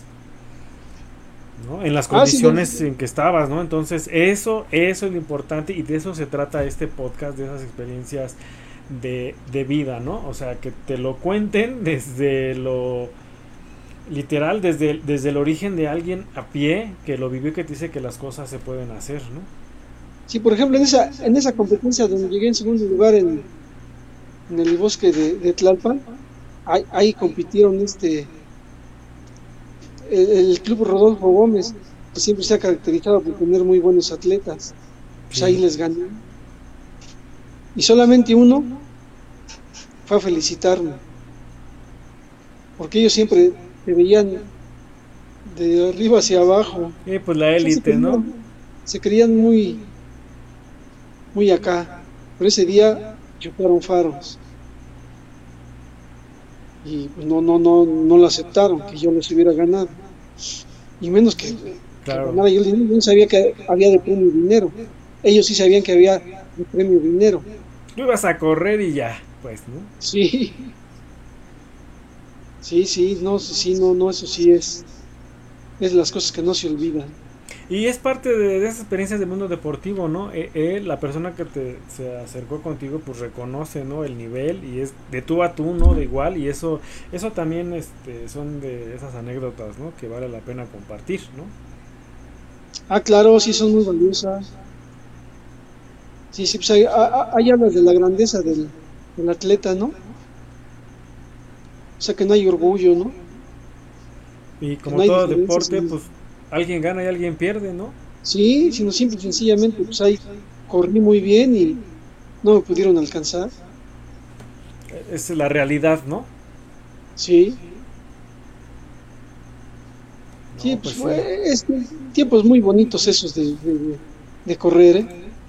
Bien dicen alma y espíritu de corredor, así es. El deporte tiene, tiene, tiene eso, ¿no? Que eh, se practica con el corazón aparte, independientemente de la disciplina, eh, porque implica muchas cosas, un deporte y más ya a estos niveles altos donde son competencias fuertes. de alto rendimiento.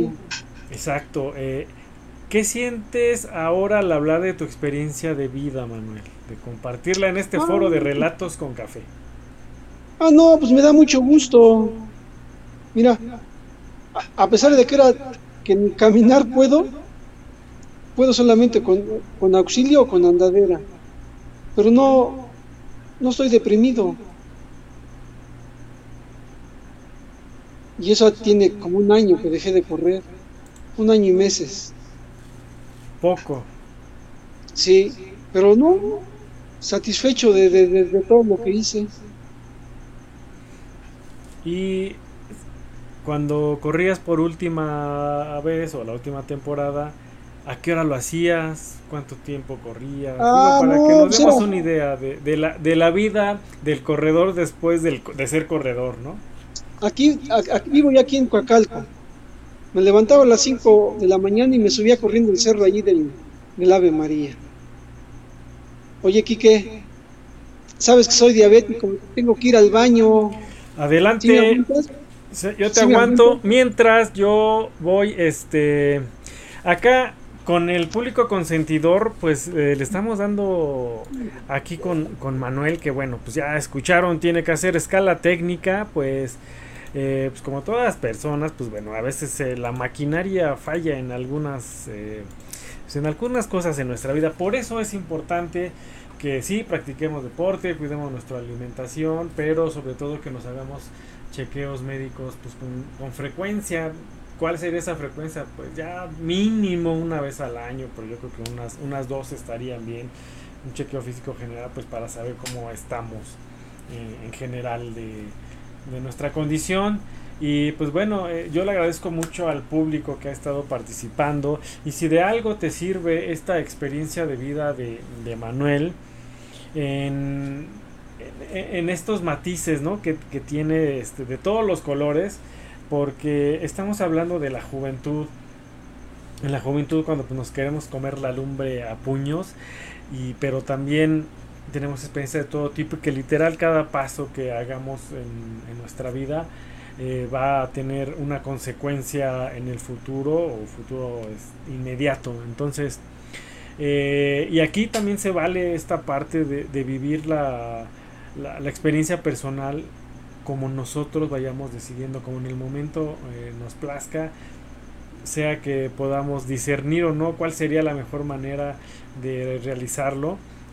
Manuela vivió intensamente en sus dos facetas, ¿no? digamos, de, rebeldía, de música, de conocer, de destrampe, eh, de darle bola a Lilacha pero con esa misma intensidad y pasión que lo caracterizó y esa rebeldía, pues toda esa toda esa energía la volcó hacia el deporte, en este caso los maratones, eh, porque correr implica mucho esfuerzo, mucha, mucho enfoque mental, también no solo es lo físico. Entonces toda esa energía que él antes utilizaba pues para pues, pasar la bomba, pues ahora la pasaba bomba corriendo, ¿no? Entonces, esa es el, el mensaje, esa es la historia que queríamos compartir aquí en Relatos con Café, el podcast de Café Artesanal México. Entonces, independientemente de que pues ahora quizá la condición física no es la, ideal eh, para Manuel, pero sí debemos de, de, saber reconocer nuestros logros y el momento de la vida en que nos encontramos pues como él bien lo dijo, ¿no? Eh, pues quizá ahora ya no puedo caminar, ¿no? Me cuesta mucho trabajo, eh, camino con ayuda, pero eh, pues no me arrepiento, ¿no? Así que lo, lo, correteado, ¿quién se lo quita? Y lo bailado y lo rock and rollado, ¿no? ¿Quién, quién se lo va a quitar? Y pues digo, no solo tiene una experiencia de un, deporte que es muy bonito, por cierto, para toda la banda que, que este, Trotamundos que anda por allí, pues les mandamos un, un, buen saludo, una felicitación para todos aquellos que todas las mañanas se levantan a, correr por gusto o para entrenar. Y quienes no precisamente se dediquen a los maratones, pues también si les gusta algún deporte, el que sea, pues, eh, pues mi reconocimiento y mis felicitaciones, por favor no los dejen. Y si no, si no algún deporte como tal o en específico, pues recuerden, caminemos diario o casi diario, unos 20 minutos al día, así rapidito, y eso nos va a ayudar mucho eh, no necesitas de equipo especial, no necesitas de patrocinios, no necesitas de pagar una membresía en algún lugar, entonces solamente es que, te salgas a la hora en que más puedas y si no el fin de semana, sí, quitarnos un poco la flojerita y salirnos a, caminar, o sea que lo hagas solo o, o en compañía, entonces eso es lo, importante. Y pues bueno, vamos a, aquí a ver algunos comentarios del respetable. Eh, dice, muy bien, Manuel se reinventó, efectivamente se reinventó. No es tan fácil tocar fondo y reinventarse, entonces eso es lo valioso de esta plática. Eh, supo brincar la barrera de lo malo y lo bueno, así es, dice, mis respetos para don Manuel, así es, y pues bueno, eh, hablando de don Manuel, pues ya está aquí. Para que se enteren, o sea, pues tengo varios padecimientos. Uno es la diabetes Otro, las arterias tapadas de las rodillas para abajo. Y una enfermedad que se llama diezmelizante y no saben el origen. Y tengo una hernia lumbar y otra este cervical. Pero aún así con todo y eso, estamos aquí. Aún con todo y eso, sigue, sigue habiendo rock and roll, ¿no? Ah, no, claro.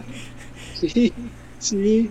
E, es, esas rodillas que tanto, que tanto, o así que tantas paseadas, ¿no? Tan, desde antes de correr como ya en, plenos maratones, ¿no? O sea, que, o así que si hablaran, ¿no? Esas rodillas, ¿dónde han estado? ¿A dónde te han llevado, no?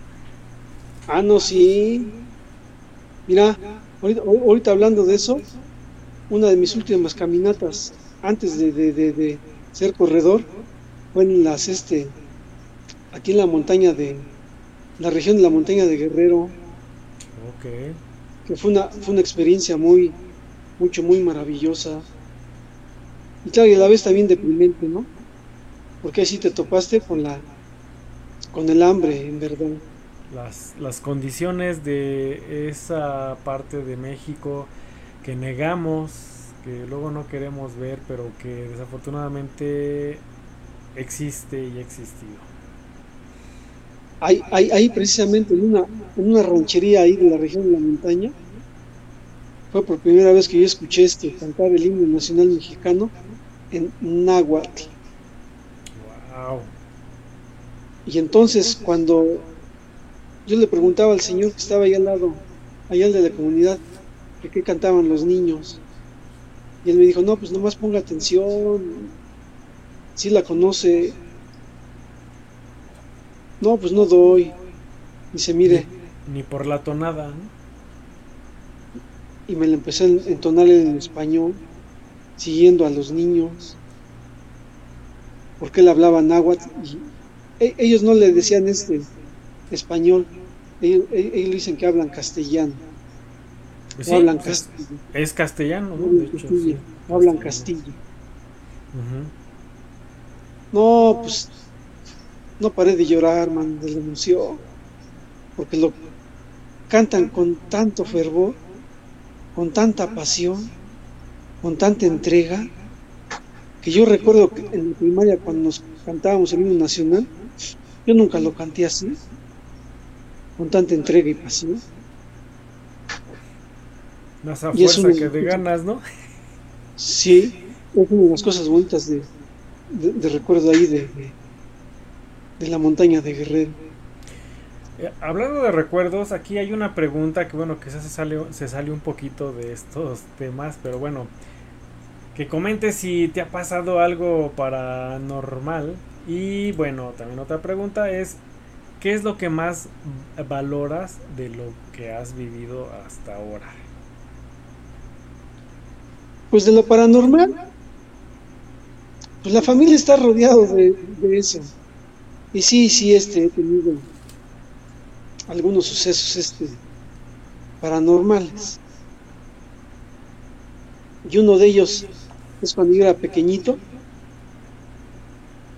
se me acercaba alguien por las noches y me hablaba. Yo, yo, le decía a mi mamá que eran borucas, porque no entendía nada. Y decía mamá, no te preocupes, es tu papá. Mi papá falleció cuando yo estaba, o sea, estaba muy pequeño, iba con cuatro años. Y entonces esas brujas yo las, yo las escuchaba cuando tendría unos siete, ocho años.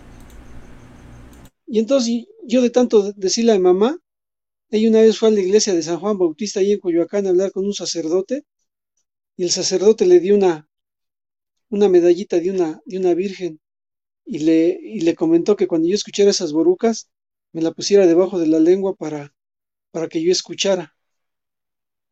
No, pero la verdad, cuando las volví a escuchar, las borucas, nunca tuve el valor de, de ponerme la, la, medallita debajo de la lengua.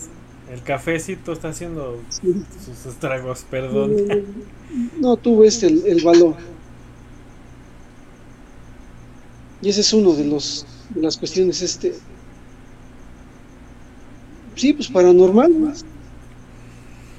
¿Y cuál era la otra pregunta? Eh, ¿Qué es lo que más valoras eh, de lo que has vivido? Ah, pues el haber, el haber tomado la segunda oportunidad que la vida me dio. Porque sin ella, no, pues te imaginas todo lo que hubiera dejado de vivir y de sentir.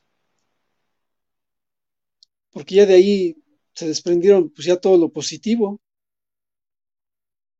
En este caso sí podemos decir que segundas partes fueron mejores, ¿no? Indudablemente. Sí, pues nomás ya llevo así como tranquilamente como 45 pues, años de gratis. No, pues es, es, este un buen número, ¿no? Entonces sí hay que celebrarlo, ¿no? Hay que celebrar la vida todos los días. No, y que se den cuenta los jóvenes de que pues, nomás es de creer. No hay que poner pretextos. Sí, y aunque no estemos tan jóvenes, pues, olvidarnos de que pues podemos tocar fondo más de una vez y que vamos a tener obstáculos y que literal pues la vida es como un maratón, ¿no? O sea, hay que prepararse, hay veces que nos falta energía, ¿no? Nos, nos falta ese entrenador que nos nos empuja, este, o sea, todo todo ese tema, ¿no? O sea, engloba tantas tantas eh, metáforas que podemos ocupar para nuestro día a día, ¿no? Eh, el, el ah, claro, claro. claro, o sea, muchas de estas cosas las tiene que buscar uno, otras, otras llegan por añadidura, pero siempre es. uno, siempre es uno, ¿eh? siempre es uno. Ese hay que tener presente que nadie nos va a ayudar a superar si no es nada más uno. ¿eh? Así por más doctores, por más este terapistas, psicólogos, psiquiatras, pero si uno no tiene la voluntad de, de, salir adelante, todo ese ejército que está atrás de uno es de balde, no funciona. Sí, uno decide, así que el que saca al güey de la barranca es uno mismo, ¿no? sí, sí, sí. Y, y, los demás son, son el apoyo, son las guías. Sí, el sistema de soporte que viene hablan que a veces hay, hay gente que quizá no lo tiene cerca o, no lo ve, ¿no? Porque a veces está allí, pero pues uno en nuestro ensimismamiento, en nuestra necedad, pues no, no vemos esas llamadas o esas ayudas hasta que pues finalmente uno decide, esa vocecita interior nos dice, ¿sabes qué? Este, le paramos o le seguimos, pero le seguimos para, para el otro barrio, ¿no? Sí, sí, sí, sí. Aquí lo valioso aquí lo valioso es eso, ¿no? Entender que es uno el que tiene que salir adelante. Y así, por más feo que, sea el, camino, uno le tiene que echar todas las ganas. Así y, eso De echar y eso de echar todas las ganas no es así, tan, tan este tan literal, ¿no? Sino más bien de poner lo mejor de uno siempre. Si nuestra vida está siendo adversa, poner lo mejor de uno para salir de esa adversidad. Porque no va a haber otro camino. No va a haber otro camino.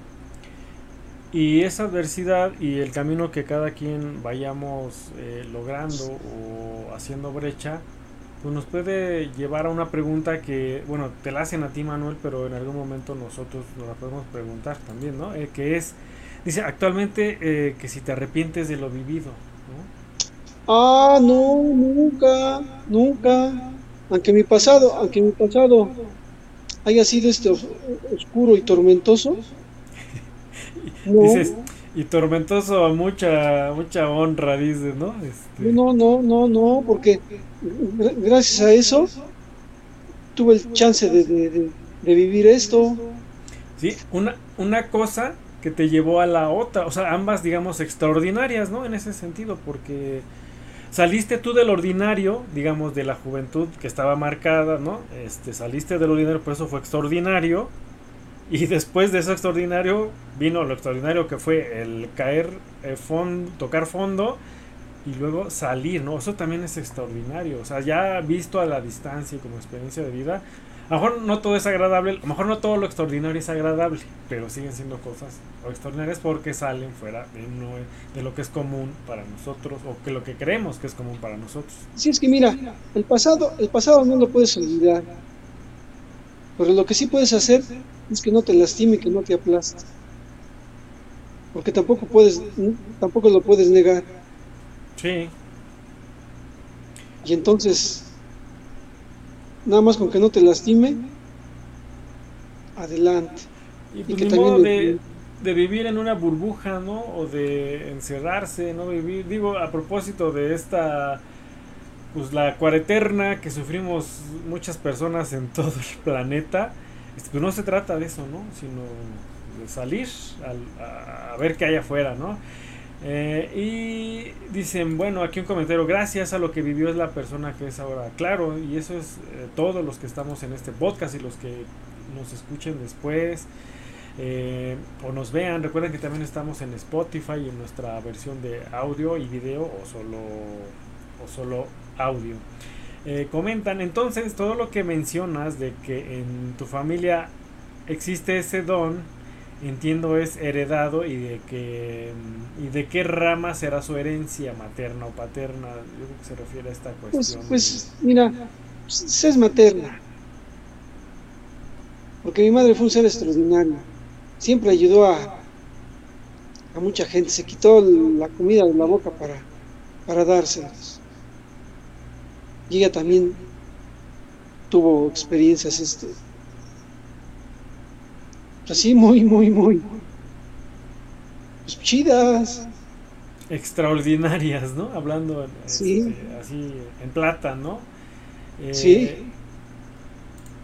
¿A quién admira eh, una persona como Manuel? ¿Cuáles son tus íconos? O si algún, en algún momento los tuviste. Ah, no, pues mira, pues, uno de ellos es Bob Marley. Y, y, otro, y otro, pues a Carlos Marx. Así es. Y los dos, los dos, y los dos curiosamente buscaban la libertad de sus pueblos. Y el bien común, Carlos Marx es malentendido porque lo, lo jalan mucho a este tema de la izquierda, tú ya sabes, ¿no? Y como buen economista, pues tú tuviste que chutar a Carlos Marx. Pero Carlos Marx hizo un análisis del sistema económico fuera de lo común y lo desmenuzó con un punto de vista. Entonces, él, él, es un análisis propio, que de ahí, bueno, ya se tomó para otras situaciones, es diferente, pero eh, obviamente pues es complejo también leerlo a, Marx, ¿no? Pero... Eh, ahora a ese tipo de autores que antes se leían mucho, pues como que ya no se le dan tanto tanto énfasis ahora en la educación actual, pero sí se deben de rescatar, ¿no?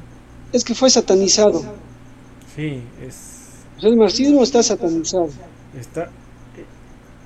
Eh, y, y, es que es mal, mal entendido en la cuestión este filosófica. Sí, es mal entendido. El pensamiento filosófico marxista te abre la mente y sin decir si eres de derecha o si eres de centro, si eres de izquierda, ¿eh? sino como ser humano sí. que te pone enfrente a, la, a una realidad y que de manera consciente la tienes que entender, analizar y comprender para que no te avasalle es que pone las cartas sobre la mesa y te pone a pensar y a reflexionar. Creo que eso, creo que ese es ese es el tema con Marx que hace que la gente piense y reflexione para bien. Entonces creo que a eso mucho no les conviene, ¿no? Entonces, más, más que lo que dijo o no dijo, es cómo lo dijo y cómo lo interpretan. Eh, creo que ese es el, el peligro que le, que le encontraron a Marx, ¿no? No porque como tal sea faccioso o, como le quieran llamar, ¿no? Este, tendencioso o cargado hacia algún lado, ¿no? Entonces sí hay que o sea, como decimos aquí siempre en Relatos con Café, no se queden con esto, investiguen, investiguen. Este, de hecho, hay ensayos para poder leer a Marx y que son de los más razonables posibles, porque hay muchos muy tendenciosos, muchos análisis muy tendenciosos para desvirtuar eso que en realidad es, es valioso de eso. y, su, pensamiento, su pensamiento, su pensamiento, sigue vigente. ¿eh? Así es. No, pues es que el sistema económico cuando lo analizó Marx, pues es, es prácticamente el mismo, ¿no? O sea nombres más, lo que tú quieras, pero pues es lo mismo. Claro, claro, no, no, no. Marx a mí también me ayudó a entender mucho este mi la situación por la que atravesaba. O sea, como individuo ante la sociedad y el capitalismo. Claro. Y ahí también me, me, dio una gran alivianada, porque ahí me fui comprendiendo más como como ser humano. Sí, y que... O sea, Marx, a mí, me, humanizó. y, y ese es lo que pasa, es que el sistema económico, digamos, la ganancia como tal, el, la avidez de la ganancia puede deshumanizar. ¿no? Hay muchas cosas en el mundo que deshumanizan, hay que aclarar. Pero pues la ganancia es una de ellas, ¿no? Entonces, eh, cuando te humanizas, pues muchos, a muchos no les conviene que regresemos a esa parte humana, ¿no? Eh, y hablando de, de, este, de partes humanas, preguntan, ¿qué te falta por vivir o experimentar? Ah, ¿qué me falta por vivir y experimentar? Ah, caray. No, pues eso sí está este. Uno no, no sabe qué. ¿Qué, qué responder? No, no, que le espere el día de mañana. Ni, ni, en, ni en dos horas, ¿no? no, no, ahí sí está. No, no, no, no, no. Es que más quisiera uno saber qué le va a pasar, ¿no? O sea, lo que has vivido y experimentado hasta ahora, así que hasta ahora todo ha estado. Ok. Ah, no, pues como dicen los chavos, chido, libre y discutido. Entonces. Sí. ¿Recuerdas al gato Stevens? Y su super música. Ah, Cat Stevens. Sí, el Cat Stevens. No, claro que sí. Sí. Sí, sí, lo llegué a escuchar. Y lo sigo escuchando. Esta pregunta está muy buena ligada a, antes de la del Cat Stevens, que es, si volvieras a nacer, ¿serías Manuel de nuevo? Ah, no, mira, si, si volviera a nacer... O el mismo Manuel, pues. No, no, no yo pediría que naciera en el Tíbet. Ahí está. Oye, pues pelón, ya estás, ya estás de naranja, entonces ya, ya estás cerquita del Tíbet. Sí, porque este, porque también a, través de la cultura este tibetana y budista, yo me aliviané a través de leerlos. Esa, esas, esos otros pensamientos, porque a veces se pelean que si no es filosofía, que si no es doctrina, que si pensamientos, digamos, ¿no? Para no errarle, ¿no? Pues llámensele como se le llame, pero quien los, los lea con atención ayuda. Va, a cambiar su vida. Sí, ayuda, ayuda. Va a cambiar su vida. Sí, así es. Quien puede acercarse. y por eso si yo tuviera chance de regresar, sería Hare Krishna. Eh, sí, sí pueden acercarse en general a varios textos de ese tipo, pero eh, el budismo tiene algunos muy buenos para que pueden ayudar en, diferentes momentos de, la vida de las personas. Eh, Manuel tiene muchos temas de, de qué hablar. Hay un libro, hay, un libro hay un libro muy bueno para, para entender la cultura este tibetana. Se llama el libro tibetano de los muertos. así es uno de los de cajón, ¿no? Para quienes... No, no, pero no es el clásico. Este lo tuvo que escribir un, lama para que el occidente entendiera cómo piensa el tibetano. La, versión eh, remasterizada, ¿no? Para occidente. Sí, sí. Y ahí también aprendí yo mucho. La primera edición, porque la segunda edición ya está muy denigrada, ¿eh? ya está más hecha para el público occidental, ¿eh? ya es más del Exacto, y para ese público, digo, no, no es este, no es por catalogar, aquí no, no usamos esa parte en, en, Café Artesanal México, o aquí en el podcast, pero sí estamos ya hablando de filosofías de mercado, ¿no? Claro. Este, se, dieron, se dieron cuenta que ese libro fue un éxito y ya, porque yo también tuve la oportunidad de leer la segunda edición y nada que ver con la primera. Se perdió la esencia budista, ¿no? Sí, y es un texto como de 900 hojas. Sí, porque leer, leer el, libro tibetano de los muertos es muy complejo. Yo te voy a hacer esto en esto. Yo he intentado cinco veces leerlo, no lo he podido terminar de leer. Y en cambio, cuando salió este libro, escrito por este lama, es una lectura muy agradable. Sí, y aparte, fíjate que depende también del, del humor en que esté uno, ¿no? Cuando los lees, la etapa de la vida, eh, es como los vas comprendiendo. O sea, a lo mejor nunca lo acabas de leer, pero cada vez que lo lees, encuentras algo diferente o que antes no habías notado. Bueno, es que no, es que no todo lo puedes entender, hermano. Uno quisiera entender todo. Por ejemplo, así también me pasa, me pasa con la ética de, de Espinosa Baruch. Mm. Me ha abortado varias veces, mano, por lo mismo, no. Sí. No lo entiendo. Y un libro para quien se quiera acercar a textos eh, de budismo, eh, un, libro que, digamos, eh, pues casi va de la A a la Z con un lenguaje muy claro, bien específico. Ah, es uno que se llama Cómo transformar tu vida. Sí, es como de 900 páginas igual. Un, un, pues un tabique.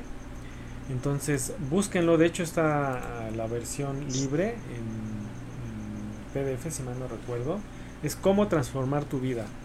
Eh, les voy a explicar muchas cosas del budismo, de, digamos, conceptos, ¿no? Que hemos escuchado quizá alguna vez, pero los aterrizan muy bien y de manera muy, muy clara. Eh, digo, pueden acercarse a él y posiblemente ese libro les ayude a, buscar otro tipo de, lecturas más profundas, como, ustedes vayan avanzando.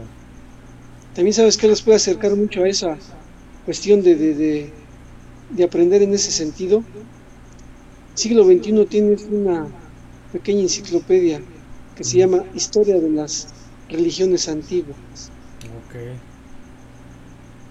Y ahí te habla y te define muy bien lo que es una religión. Y ahí te aclara muchas cosas. Y cuáles sí se consideran religiones y cuáles no y por qué sí y por qué no. Hablaste de enciclopedias clásicas de los 70s y 80s, ¿no, Manuel?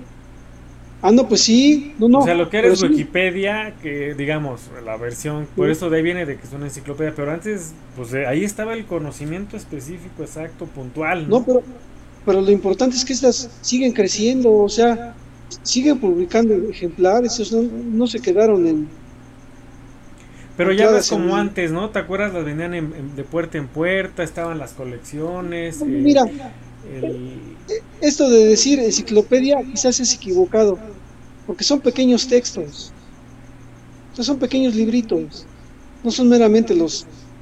Los grandes tomos de... de una enciclopedia, no, no, no, no.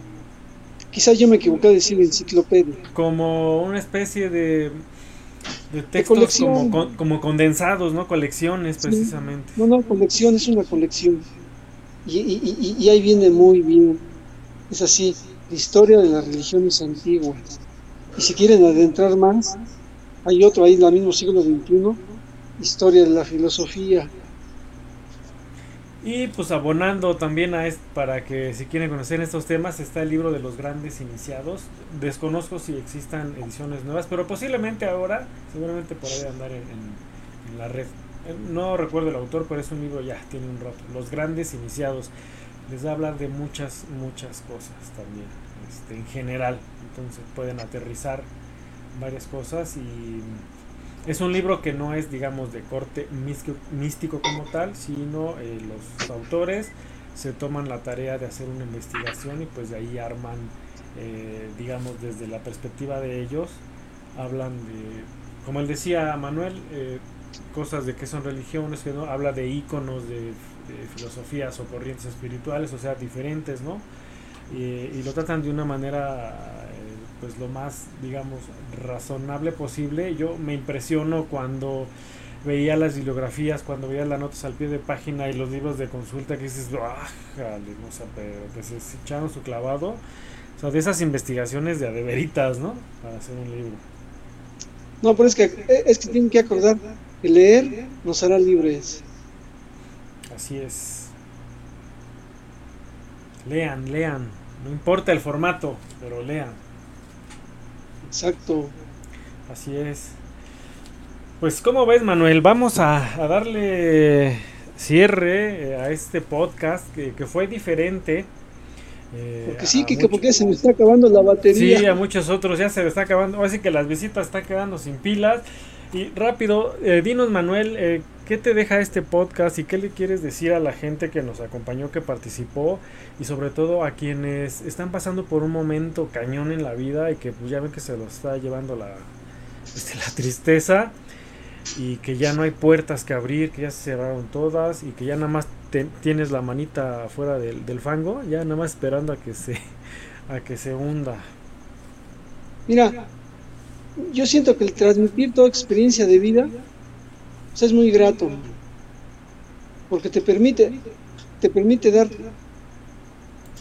proyectar que hay muchas alternativas para la vida y cada quien y cada, cada quien tiene que encontrar la suya, porque la tenemos, la tenemos.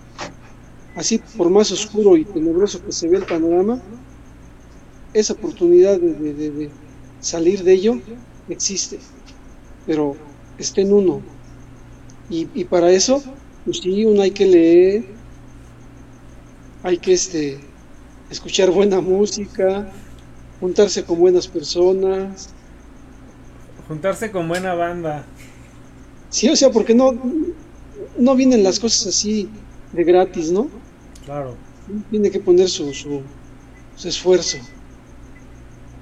y más que nada pues ser muy disciplinado. Así es. y ya no regresar y, ya no regresar este a esos espacios oscuros.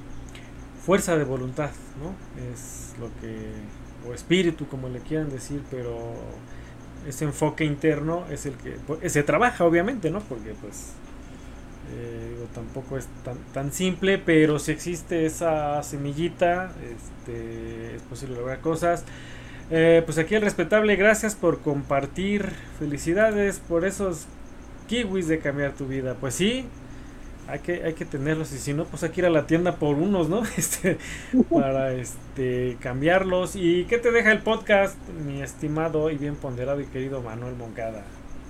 Ah, pues mira, es, eh, un espacio de, de, comunicación y de convivencia muy agradable, sumamente agradable.